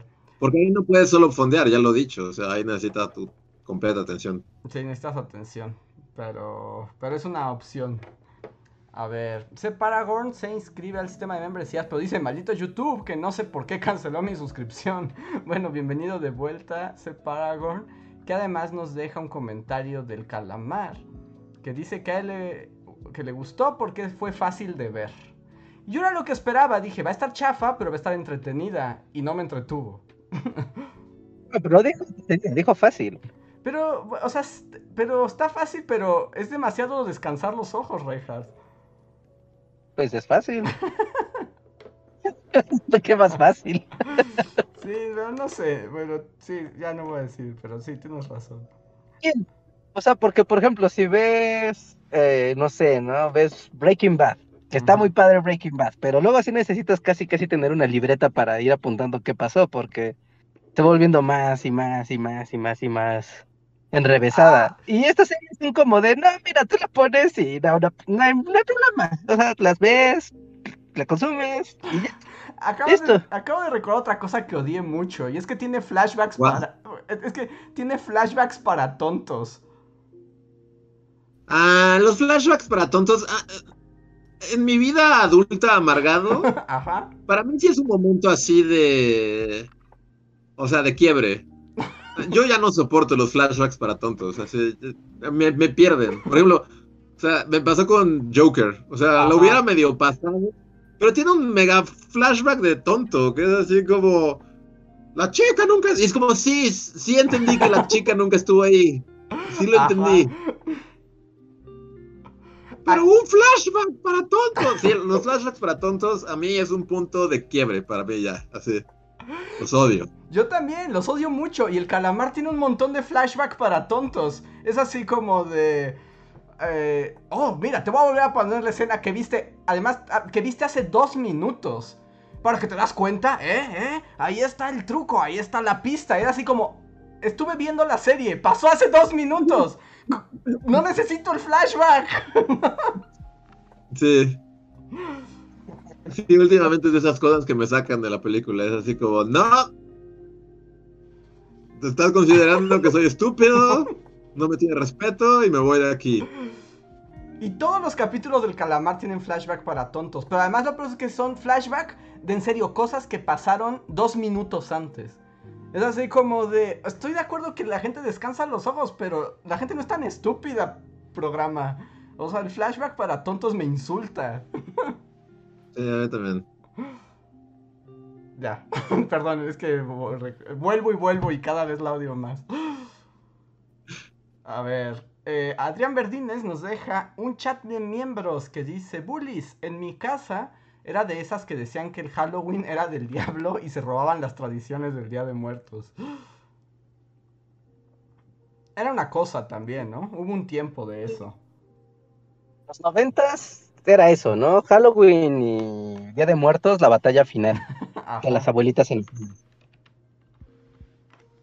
Pero Pero, estuvo el resultado de esa batalla nos dio un Día de Muertos que está claramente diferenciado del Halloween, pero a la vez hay una fusión ahí entre el Día de Muertos mexicano halloweenesco. Ujú.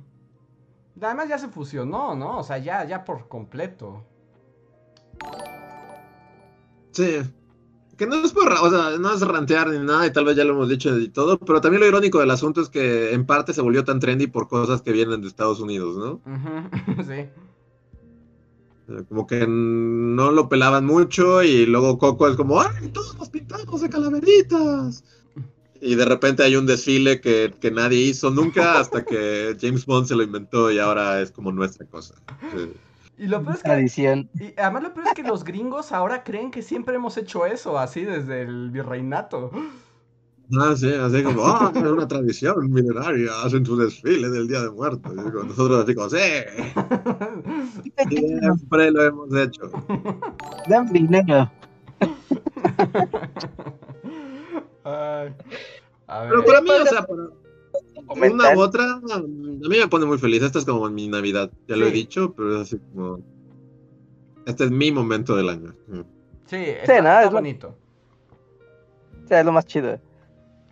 Sí. Estaría padre hacer un falso documental de los desfiles así, de desde tiempos prehispánicos había desfiles con calaveras gigantes. Así como. Porfirio Díaz, y una calaverota. así. Ajá, como tenemos imágenes exclusivas del desfile con Benito Juárez, ¿no? Cuando Benito Juárez lo hizo en el norte del país durante la intervención. Sí. Estaría Ajá, bueno. sí, en la Revolución así tenían un Porfirio Díaz calavera gigante cruzando reforma. Estaría padre un Porfirio Díaz calavera, la verdad. Sí, la verdad es que sí. Sí, sí, sería, sería chidísimo. Y aquí nos pone I can't think en un chat normal, pero lo voy a leer porque es como touché. Dice: Los gringos no sabemos ni que teníamos virreinato. No saben ni que teníamos virreinato. Es como cierto. Bueno, sí, es que no sabe muchas cosas. A ver, voy con los siguientes super chats. Que además nos acercamos a las 10. Si Luis te tienes que ir en algún momento, no te preocupes, ¿eh? Ok. Mm, El siguiente super chat es de Víctor Hugo Martínez, que nos dice, hubo una española del partido fascista que dijo que el indigenismo es el nuevo comunismo. ¿Qué opinan de ello? Extraño la realidad de infierno. Buscas gente que no tiene idea de lo que está hablando, ¿no? Sí, No, como básicamente. que la palabra comunismo, o sea, nunca, o sea, uno esperaría que ya, ya hubiera pasado de moda esta onda de tachar a todo de comunismo y que sea como el diablo, ¿no? O sea, a lo mejor era cool en la época de Canoa y así, pero ya pasó mucho tiempo y uno esperaría que, que las modas pasaran, ¿no? Y nunca va a dejar de ser trendy llamar todo comunismo y No. satanizarlo así. No, si quieres decir que algo es malo, lo dices comunista, aunque no sepas ni qué es el comunismo, ni qué es el otro término, como en este caso el indigenismo. Es nuestro fantasma mayor, ¿no? Desaparece. Desapareció un momento, ¿no? En los 2000 como en ese momento del internet donde todavía las redes sociales no, no existían, ¿no? Y como los que ya 90, ¿no? Como, como niño de los 90 sí recuerdo que veías eso justo cuando te decían así como, oh, en Canoa matar a unos estudiantes porque los tacharon de comunistas. O sea, ya lo, lo escuchabas como algo como, ah, en aquellos tiempos, así, qué gente tan ¿Dónde? idiota. Ujú. no pasaba tanto ya en aquellos años, ¿no? ¿O sí? Y más bien eres un niño y no te das cuenta.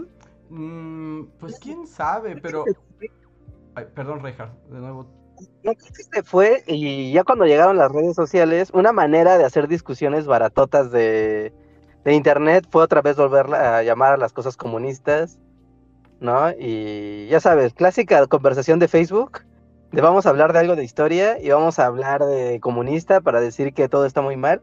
Y ya se volvió moda otra vez, pero ya no es el, o sea, hasta la concepción de comunista como actual y peyorativa actual no es la misma que la definición de los 70s, de los 80s de, de comunista, ¿no? No, porque además ya la, ge- la gente que lo usa ni siquiera sabe qué es el comunismo, ya ni siquiera está como en su realidad inmediata. Sí, pues no. Eh, que un poco como volviendo a ese tema de otros podcasts de cómo el personaje del hippie fue víctima del tiempo. o sea, el hippie de Bully Magnus justo era como un poco también esa gente que estaba atrapada como en la Guerra Fría, ¿no? Porque el hippie sí gritaba que el comunismo y nosotros era una forma de burlarnos de, de, no inventes, este discurso ya no sirve. Y miren, volvió Volvió en forma de, sí. en forma de más extrema derecha. A ver. Sí, no, alguna vez yo escuché a un analista como muy, muy vaciadamente que decía, está bien loco porque cuando yo era joven, la gente de izquierda y la de derecha la identificabas claramente, y hoy en día la gente de derecha es la de izquierda y la de izquierda es la de derecha. Es como, wow, qué loco. Sí, un poco como que ya todos son de derecha, ¿no? Sí. Todos son fascistas, ¿no? Todos mueren por ser fascistas, pero nadie lo dice en voz alta, sí, sí, sí, nadie se atreve. pero todos lo desean. A ver. El chico de la som en las sombras nos deja un super chat y dice, Bullies, por fin puedo darles un super chat. Saludos. Muchas gracias, chico de las sombras. Gracias. Es como el hijo de Her Bradley, ¿cómo se llama? Selim Bradley. Ah, ándale, es un homúnculo que controla la oscuridad. A ver, Fercho nos deja un super chat y dice, hola bullies, ¿les gusta la serie de Los Sopranos? Todos dicen que es la mejor de la vida. ¿Y les gustan las historias de la mafia en general? Yo nunca la he visto. Yo tampoco he visto Los Sopranos, aunque todo el mundo dice que es lo máximo. Sí. Estoy... Solo he visto el final de Los Sopranos. Ajá, el que a nadie le gustó, ¿no? Todo el mundo odia, pero creo que es lo único. Y ya. Y en general, cosas de mafiosos, como que también parte de mi vejez, como que ya no, no sé, no, no. Como que está muy caduco ese género, ¿no? De... Pues a mí, por ejemplo, no es algo que busque. O sea, no es como que diga, uy, ¿cuál es el nuevo producto de mafiosos que hay aquí? Pero cuando lo veo, sí lo disfruto. Pero, como último, ¿cuál fue el último producto mafioso que dijiste? Este está bueno. Pues a mí el irlandés sí me gustó. Ah, bueno, el irlandés tiene razón. ¿Sí? ¿No te querías arrancar la cara como a la hora y media, un poco? No, ya tuvimos esa conversación, que yo le decía que yo sí me la aventé completa. Así de, de un tirón. Pero eh, ese en específico, y bueno, creo que no pasa con las, por ejemplo, buenos muchachos de sí, pero ese en específico también como que requiere mucha atención de tu parte, ¿no? O sea, O sea, porque todo es así como narración, voz en off, y entonces Tony me mandó a decirle a Charlie que quién sabe qué, que- que- o sea, y al final no sabes quién es quién de qué o qué o por qué y, y quién es, o sea, son demasiados nombres y demasiados italianos así fumando puros y en cierto momento dices que intuyo que, que Robert De Niro mata gente y va a matar al Pacino y ya. Sí, se puede poner complicada, pero yo sí la disfruté. Pero también es cierto que no es como que estuviera esperando como, oh, Scorsese, mafiosos, ¿qué nos tendrá este año? Sí. O sea, yo sí igual lo disfruto y todo, pero hace mucho que como que ya no es lo que busco ni me emociona tanto. ¿Tú, Reinhardt? Pero ahí hay muy buenas cosas.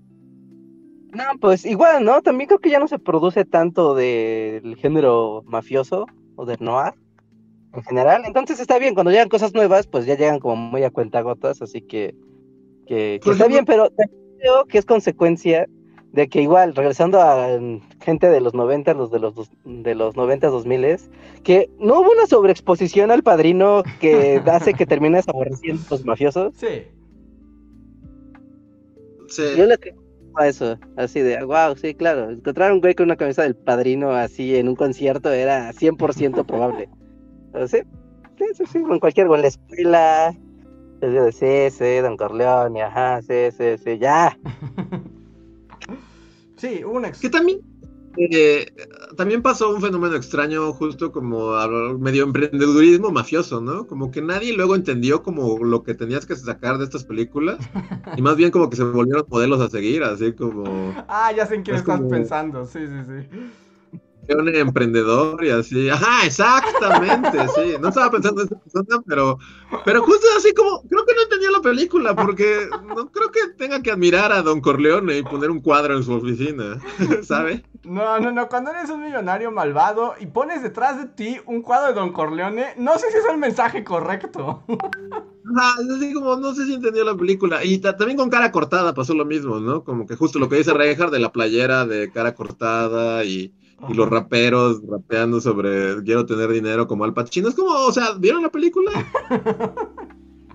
También como que el, el discurso se fue tergiversando, ¿no? No sé si la gente entendió que como que no, no estaba, no era, no estaba cool ser Al Pacino así, Ajá. inhalando una montaña de cocaína.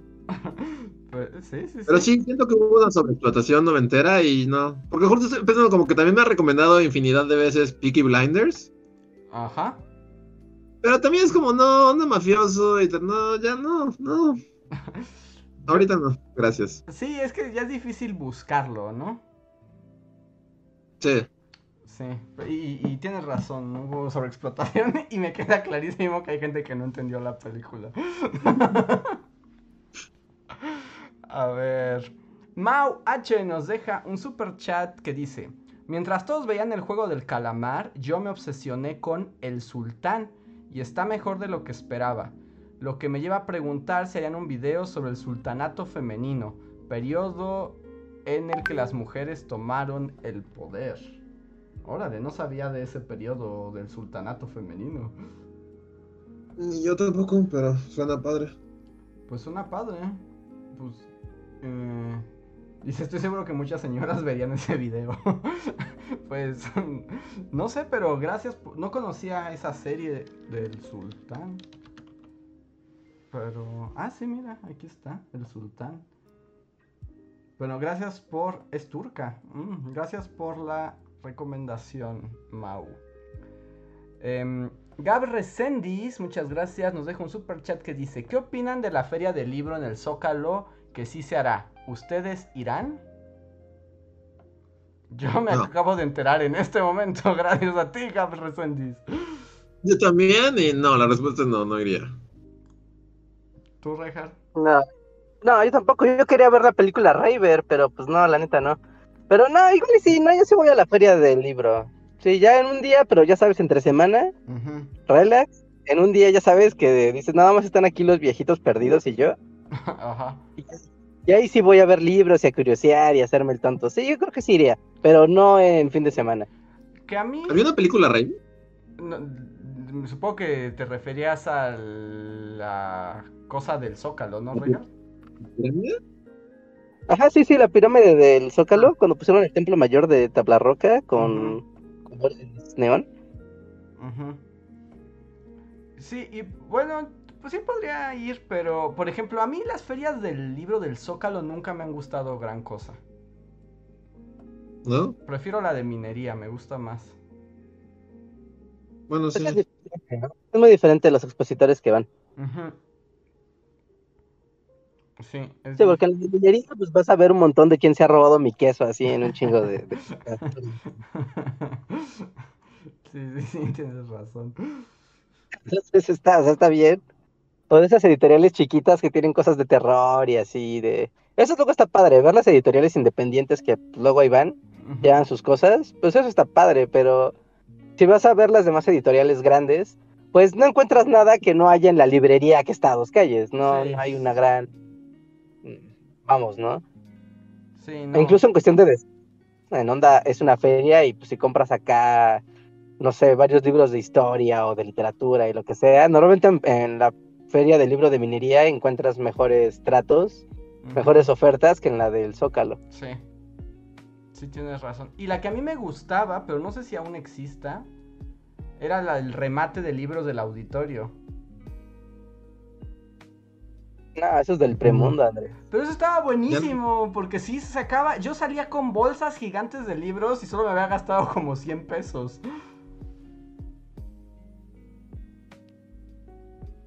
Pero Ya, pero no, no, no- no sé si este año lo vayan a hacer, ni idea, ¿eh? Pero creo que esa sí murió con la pandemia. Sí, yo también no creo que vuelva. Y esa sí tenía buenos tratos. O sea, buenas ofertas. Sí, Sí, era También era como ir a jugar tómbola, ¿no? De a ver qué libros te salen. Sí, porque literalmente es como los libros ya descontinuados que las editoriales no quieren guardar en las bodegas. Entonces, como lléveselos a 10 varos, ¿no? Ujú. Pero sí había que andarle de como de cacería. Llegar temprano y ponerte en mood cazador, más o menos ya tener ubicado qué quieres, porque, o sea, porque ves de todo, todo y de todo, y también pues obviamente ves mucha, mu- muchas cosas que por algo están en el remate. Así es. ok. Pues nos acercamos ya al final del podcast del día de hoy. Tengo un par de super chats más, un super thanks y leeré algunas cuestiones de los que contestaron la pregunta de por qué les gustó el juego del calamar. Em, Yo creo que voy a retirarme prematuramente, siempre sí. Está bien, Luis. Ve con cuidado. Entonces, nos vemos, gente. Y sí, saldré abruptamente de este podcast, pero nos vemos el lunes. Y sí, ¿verdad? Sí, Sí, sí, el nos vemos el lunes. Y pues sí, Va. Bye. me retiraré prematuramente. Nos vemos. Bye. A ver, el siguiente super chat es de Jennifer Rico Ji- Jiménez que dice: Hola, una buena serie de Netflix es Dulce Hogar. Es igual coreana. Según yo es bastante buena. Ahí dejo mi recomendación. Muchas gracias, Jennifer. ¿Tú has visto más series coreanas, Reinhardt? Mm, no, la verdad es que no. Llegué a ver doramas, pero pues son doramas, doramas de la década pasada, Ajá. ¿no? Ver telenovelas, pero series coreanas, no, creo que no he visto ninguna, ¿eh? En Netflix. Yo tampoco, la verdad es que yo no soy mucho de las series coreanas. Que por ejemplo decía por aquí Karen in Korean, que es nuestra experta en Corea, que por ejemplo que las series coreanas todas tienen flashbacks para tontos. También es parte de su toy. Ajá, es parte del Toing al parecer. Pero es bueno Y es que es cosa de agarrar el lenguaje audiovisual de las otras culturas, ¿no? Porque sí, sí luego es como raro, como cuando ves películas de la, de la India, que, o sea, que luego sí son de exportación, sí son como, pues sí son para el público occidental, pero en algún momento de la nada es como, no, va a haber música, o sea, va a haber un número musical, así esto sea la película más seria de todas, va a haber un número musical y te jodes. Entonces, como, wow, Ajá. ok. Yo, no, yo, yo nunca le entré mucho a lo coreano. Ay, sí. Debo, debo, debo confesar que, que sí, mi corazón está más con el sol naciente. A ver, el siguiente super chat es de Rocío C, que dice: Bullies, mándenme saludos, por favor. Me gradué el martes de la maestría en investigación educativa con... Ay, creo que se cortó. Ahí está, ya volvimos. Perdón. No sé por qué explotó. Ya. Pero muchísimas Wow. felicidades, Rocío. Sí, sí, muchas felicidades, qué padre. Siempre sacar un nuevo grado es todo una, todo un acontecimiento. A ver, a ver, a ver, entonces. Sí, qué, qué bueno que leíste el, super- el comentario de Karen Korean, porque yo lo vi y fue como de, guau, es toda una disertación de, de esto, ¿no? De nuestra conocedora. Pero... Me pregunto si me escucha Andrés. A ver, ya volví. ¿Me oyes? Sí.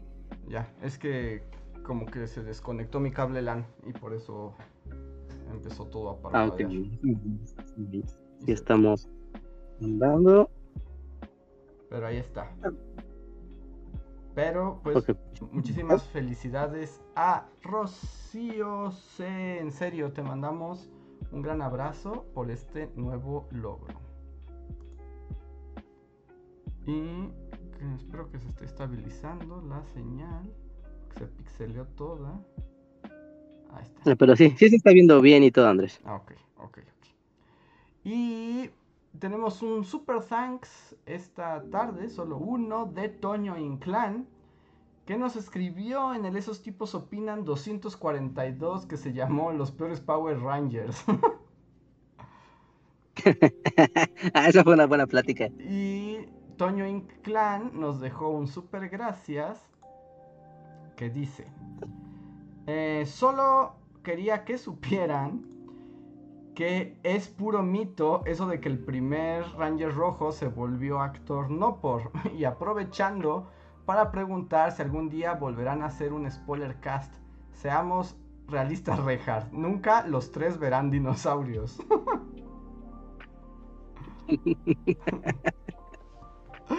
pues Ah, qué cruel. es cruel, es cruel. Esperemos que sí. Ah, sí, sí, calma, calma. Sí, va a pasar, yo confío, yo tengo fe. No puedo perder la fe. Que además hay que decir que se ha ido filtrando, ¿no? El Dinosaurios Cast. Ajá, sí, sí, sí, como ya parte de la conversación habitual, entonces de alguna manera está ahí presente. ¿no? No está totalmente como una ilusión, ¿no? Se filtra de vez en vez y funciona. Es que a mí me sorprende que el nivel de, o sea, obviamente los dinosaurios no fueron tan grandes como los Simpson, no, no se puede comparar, pero el nivel de referencias y de chistes dinosaurios debe ser que están al nivel de los chistes Simpson, Sí. algunos. Sí, sin duda. Los, al menos No, los, que éramos niños en esa época los tenemos bien grabados. Así es. André, ¿Me escuchas, Richard? Sí, te, te dejé escuchar un momento. Ahí estás. Y pues sí, ya- creo que lo que le falta a dinosaurios para incorporarse tanto a la cultura es el factor repetición. también. Porque dinosaurios, o sea, tuvo su temporada, vivió, fue muy padre, pero el horario de las 8 tenía prioridades, Ajá. ¿no? En cambio, los Simpson fueron propietarios del horario nocturno durante una década, yo creo. Fácil. ¿No? Entonces, el nivel de sobreexposición simpsoniano, pues permitía, ¿no? Como esta memorización tan extrema y masificada de, de las referencias Simpson. Y, y dinosaurios también yo creo que hasta se repitió más porque son muchos menos episodios, ¿no? Más episodios, pues, no, no sé, no, pues son más de los Simpson, ¿no? Los dinosaurios, O sea, de- no, son muchos menos, ¿no? Ah, sí, son cuatro temporadas. Sí, te digo, entonces se repitieron más porque eran menos capítulos. Ujú. Sí, sí, sí. Pero bueno, pues ya nada más voy a leer para cerrar este podcast. eh, pues algunas gente que nos dijo por qué les gustó el calamar. Karen in Korean dice que no puede decir si le gustó o no, pero que más bien lo tomó como un reflejo de la desesperación de la sociedad coreana por mantener a raya sus deudas, que allá son terribles y destruyen la vida tuya y de tu familia. Em, y John Racer decía que porque es ligera, la fotografía es buena, los protagonistas no son de esos que solo son inocentes o algo, son buenos para nada. Y por la curiosidad de la cultura coreana, y lo dice, "Mm, y sí, por los memes, Reinhardt. Sí. Bueno, los memes gobiernan. los memes gobiernan, son una fuerza poderosa. Pero bueno, pues creo que con eso llegamos al final de la emisión del día de hoy. Tenemos shorts nuevos en Bully Magnets, ¿cierto, Reinhardt? Así es, esta semana se le hemos dedicado a la nueva modalidad de videos de YouTube, los shorts. Así que hemos publicado dos videos en short hasta ahora y mañana aparecerá uno más. Así que estén atentos y pues dejen su corazoncito, déjenle su like, su reacción. Si están utilizando la aplicación de shorts que les aparecen los videos, no hay denle su manita arriba y díganle al algoritmo de YouTube, ¿no? Que quieren más contenido de historia, de educación, de historia de México, de Estados Unidos. Y el que sigue de mañana, que no es de historia de ninguna de las dos. Pero es un short, eso sí. sí, y sobre todo, ¿no? Díganos sus comentarios si, les ha, si les ha gustado este formato de shorts en, en, el canal. ¿no? Obviamente es un formato diferente a lo que hacemos normalmente. Pero pues en esta onda de te voy a dar un snack histórico. ¿Funciona? ¿Está bien? ¿Está bonito? ¿Está divertido? ¿O me? Sí, es como. ¿Tiene, ¿Tiene algún sentido? ¿Nos sirve? Sí, yo ya haciéndolos, debo decir que es un reto bastante interesante. Más como, o sea, porque Bully pues no, no, no hace de vamos a hacer aquí un reto y voy a hacerle una broma a Andrés y voy a hacer que su computadora esté desconectada. ¡No! Ajá. No, o sea, no, nosotros no hacemos contenido de ese tipo, ¿no? Entonces, tiene que haber una, algo que contar, creo que es eso, tiene que existir algo que contar pero contar algo de historia soy como de, bueno, a ver, siéntense, porque es larga y compleja. Y verla un snack es, es un interesante. Debo decir que es un rato muy interesante.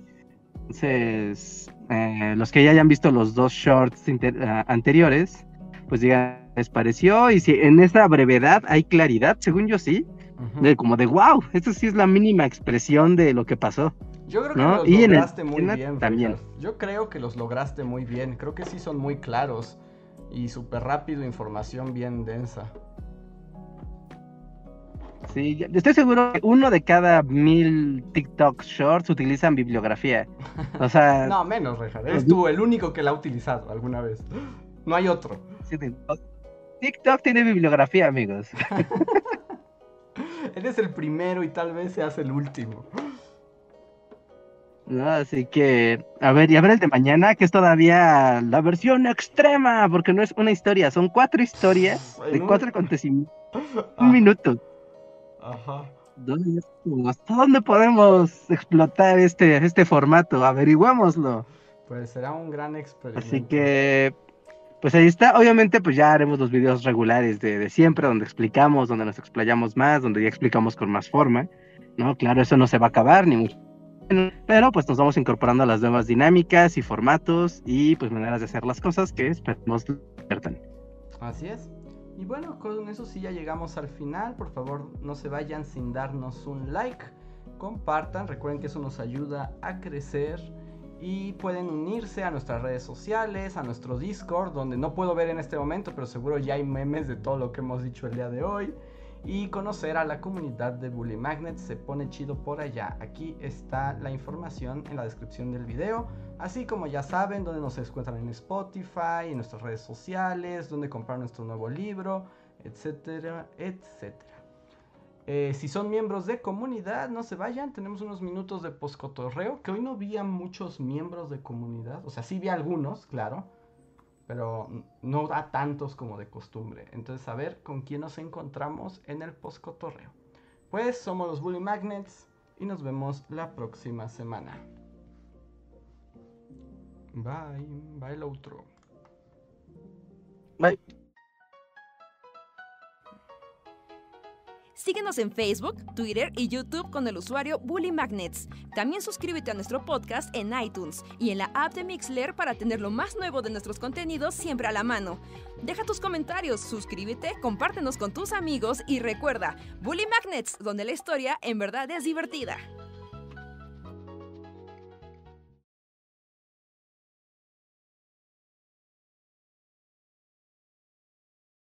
Ok, estamos de vuelta con los miembros de comunidad. Por favor, manifiéstense, manifiéstense. en los comentarios del chat para saber con quiénes de ustedes contamos. Y aprovechar este momento para preguntarle a Reja, Reja, ¿estás listo para ver el Mundial de Magic este fin de semana? No, no estoy listo, Andrés, porque no tengo tiempo para eso, pero yo quisiera verlo. No sabes cómo me muero de ganas. Hay una casa de apuestas para, bueno, una dinámica de Magic para que apuestes por tu ganador. Así ¿Ya es. tienes al tuyo? Ya, ya, ya tengo a mi a mi elegido. Es- Hay varios que tienen perfiles muy interesantes. Y el que es el campeón mundial y que viene por la segunda vuelta viene muy poderoso. Entonces en una de esas dobletea. Pues sí, el, el mundial, ¿en qué formato se va a jugar? O sea, ¿qué se va a jugar? ¿Histórico? ¿Fue Ca- estándar? Este legacy? año va a ser draft y estándar. ¿Va a ser qué y qué? Draft y estándar. Oh, ok, ok, ok, ok. Ah, pues entonces va a estar la robadera de Dex, va a estar al orden del día. Sí, sí, sí. Y además, pues draftear está padre porque pues ahí hay mm, cuestión también de suerte, ¿no? Muy- Suerte y conocimiento ya muy profundo de las expansiones. Ajá, entonces va a haber limitado y estándar. Y empieza mañana. Claro, Reja, tendrás momento de ver algo. O sea, nadie se avienta todo el mundial. No, no, no, no, nadie, nadie. No sé, pero. Pero sí, en algunas ronditas, o igual en la noche cuando ya estén las, eh, las finales, ¿no? Como los cierres de llaves, creo que son dos días, ¿no? Tres días, empieza mañana. Ok, viernes, sábado, domingo. Ok, sí, pues al menos para ver los momentos clave, ¿no? Sí, sí va a estar como divertido, va a estar chido. Está emocionante, pero a ver qué pasa, ¿no? Porque con esto de que Twitch acaba de ser hackeado así masivamente, Ajá. Eh, no sé, ¿va a haber Twitch? Sí, sí, de hecho ya está funcionando porque Twitch dijo como, no, no, no pasa nada. Sí, no, no van, porque alguien tiene el código fuente de la aplicación y de la página. Nadie no va así a explotar Twitch a mitad del torneo, Es a probable. la final. Es probable, es probable, pero lo descubriremos, Reinhardt, así que esté atento en la transmisión. Ya, ya, ya, ya, ya. Pues sí, a ver, a ver, ¿no? Ahorita está padre. Más cuando acaba de llegar un nuevo bloque. ¿no? Es como aire fresco y la primera gran competición en este nuevo contexto. La verdad es que es muy emocionante. Con un premio de medio millón de dólares. Wow. Por ser un gordo nerd, Por ese gran. ser el gordo mayor. Sí, sí, sí, está, está bien, está bien. ¿No? Es... Extraño, me imagino que va a ser con sana distancia, ¿no? Que va a ser Magic digital lo que se va a jugar. Pues no sé cómo vaya a ser este año, eh, la verdad. No, no sé cómo, no sé si va a ser digital cada quien en sus casas o va a ser como el último mundial que sí se jugaba en computadora, pero en un mismo espacio, en un estudio, ¿no? ¿Quién sabe cómo vaya a ser? Ajá. Ajá, sí, sí, sí, sí, a ver cómo lo hacen, porque ahorita está como esta ambigüedad de la pandemia ya permite cosas, pero al mismo tiempo Nel. Ujú. Pero sí se extraña, yo extraño mucho los eventos de juegos, o sea, de, de competiciones de juegos, videojuegos, juegos de mesa, etcétera, en vivo. No, la, la neta, si eran streams muy divertidos, si eran streams que se... O sea, que notabas pues la vibra del, Sí, sí, sí. o sea, vas a tener el mismo ambiente cuando estás en una en una lamparita, cada quien en su casa, a cuando están todos en un solo lugar, ya gritando y la tensión en el ambiente. Y ya ves hasta el público. Mira, ahí está el gordo chistosito que aplaude, ah, jaja. Ajá. ¿No? O sea, se extrañan esas dinámicas. Mucho, mucho se extraña. A ver, ¿quiénes tenemos aquí? Están por aquí John Racer, Andrés Aparcana, Alejandro Puga, Shadow, Gaby Go, Separagor, Michelle Robredo, Catalina Díaz, Violeta River y Marco Cuarto. Muchas gracias por apoyarnos mes a mes. Andrés Aparcana nos pregunta si hemos visto la película coreana Tren a Busan, que son como zombies locos en un tren, ¿no? Sí, no, es ajá, ajá, trenes y zombies. Yo he visto pedazos y se ve divertida esa película. Yo también solo he visto pedazos, no la he visto completa. Y está en Netflix. Sí, pero Creo que está en Netflix. sí la recomendaría. porque lo que he visto es divertido. Mm, Alejandro Puga dice, yo aquí estoy, solo que los pongo de fondo mientras pinto. Oh, ¿estás pintando Alejandro Puga? ¿Qué pintas? Así como de chismoso yo. Y preguntan si, Sientas- mm, mañana, preguntan si mañana habrá consultorio del doctor Dulcamara. Sí, mañana habrá en la noche. El fin de semana no sé, pero mañana sí un, un rato en la noche. Después de que con, con un poco de suerte termine el guion de las bulicalaveras, que ya urge. Mm. Sí, ya, ya está empezando a premiar el tiempo. Ya tiene que estar este fin de semana, sí o sí. Así tenga que encadenarme. Es que en la vida no te deja hacer lo que quieres hacer. No, de eso se trata, de que la vida te facilita Y nunca haces lo que quieres hacer, básicamente. Ajá, y terminas haciendo lo que tienes que hacer, no lo que quieres hacer. Sí, sí, sí. Sí, sí, sí, perfecta descripción de la vida de un ser humano adulto. sí, es espantoso, es espantoso. Em, Sí, sí, sí, sí. Yo, yo quisiera, no sé si has visto, pero tú, Andrés, que nunca agarras tu Switch para nada, así, Ajá, está para aquí nada. lleno de polvo. Estaba pensando incluso ya meterlo a su caja. Chale, eso ya es matarlo. Pues lleva muerto Eso es más de un matarlo. año. Pero, ¿por qué no? O sea, no.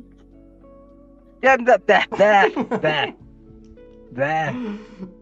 Pero, Pero, me decías. eh, ajá, les decía, encontré un juego muy extraño, porque yo estoy aquí, no tengo mucho internet, entonces me traje mi Switch y me puse a, a- a ver los juegos, los que te regalan del servicio de Nintendo y de Super Nintendo. ¿No? Y me puse a ver los de Nintendo y dije, ah, mira, pusieron un juego de un estudio que se llama Tecmo, que normalmente hacía juegos muy padres para, para el NES. ¿no? Pero eh, quieren googlearlo porque les va a joder la mente lo horrendo que es. ¿no? Que se llama Fire and Ice, así hielo. ¿Cómo? ¿Cuál es la primera No. palabra? Fire Ajá. and Ice Ah, y hielo Ajá. para NES, ¿no? Y la portada del juego es como de no manches, qué chingas que va a jugar, ¿no? Se Esta cosa está asquerosa. Sí, ese es como uno de estos congeladores de hielo y glue, pero con fuego. Sí, no, o sea, está como ¿quién hizo la portada de esto, bueno. Pero si le pones como ponle Fire and Ice como eh, edición japonesa o europea, y te sale la portada real del juego, que en realidad el juego se llama Salomon's Key. Ah, no inventes, es otro, o sea, es otra cosa. Es un monito de anime con unos dragones y acá bien bonito. Ujú. Pues qué pex, ¿no? Bueno, este juego está en la librería de, de- de Nintendo, en, si tienen Switch. Y está horrenda la portada y no les da nada de ganas de jugar, pero si lo juegan van a encontrar un juego de acertijos, un puzzle súper, pero súper padre. Mm, Así, fino, hermoso.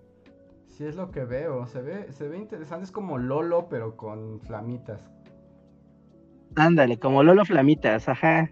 Sí, sí, sí. Si un día quieres agarrar tu Switch y tener un juego puzzle de paso un nivel y sigo con mi vida, regreso al rato, paso un nivel, sigo con mi vida, Ujú. ¿no? Ese juego, neta, yo todavía no lo acabo porque después de que llegas al nivel, al mundo 4, pasa de ay, los flamitas a nivel profesor Layton hardcore. Es como, güey, no, hay una manera de hacerlo. Ajá. Y ahora está, está muy padre, está muy, muy, muy padre ese juego. Ah, yo ya ni me acuerdo Sí, de la- que el Switch te regalaba juegos. Chale. Sí, no, te regalan juegos clásicos. Ahí está la trilogía de Donkey Kong y toda la cosa. Ah, mira. Mira, tú tal vez algún día lo haga. Que además necesito reparar un control. Pero no, no, mi Switch está más abandonado que nada en este mundo. No, no, no. Jueguen Switch, jueguen sus juegos viejos, jueguen retro. Ok. Muy bien. Pues creo que con eso ahora sí terminamos el podcast del día de hoy. Muchas gracias a todos los que nos han acompañado. Solo quiero terminar aquí. Que dice Alejandro Puga que como la señora que es está pintando a su gata. y eh, José Antonio Bricio nos pregunta si podemos dar pista de Bully Calaveras. No, es secreto. Saben que es el mejor guardado. Sí, no, esperen, falta poco, falta poco. Falta muy poco. Y pues, ahora sí, llegamos al final. Gracias a todos. Pasen buena noche. Mañana. Ah, preguntan si mañana va a haber. Ah, ya había dicho, ¿verdad? Magic, sí. Ahí pásense por el canal. Y nos vemos la próxima semana. Bye.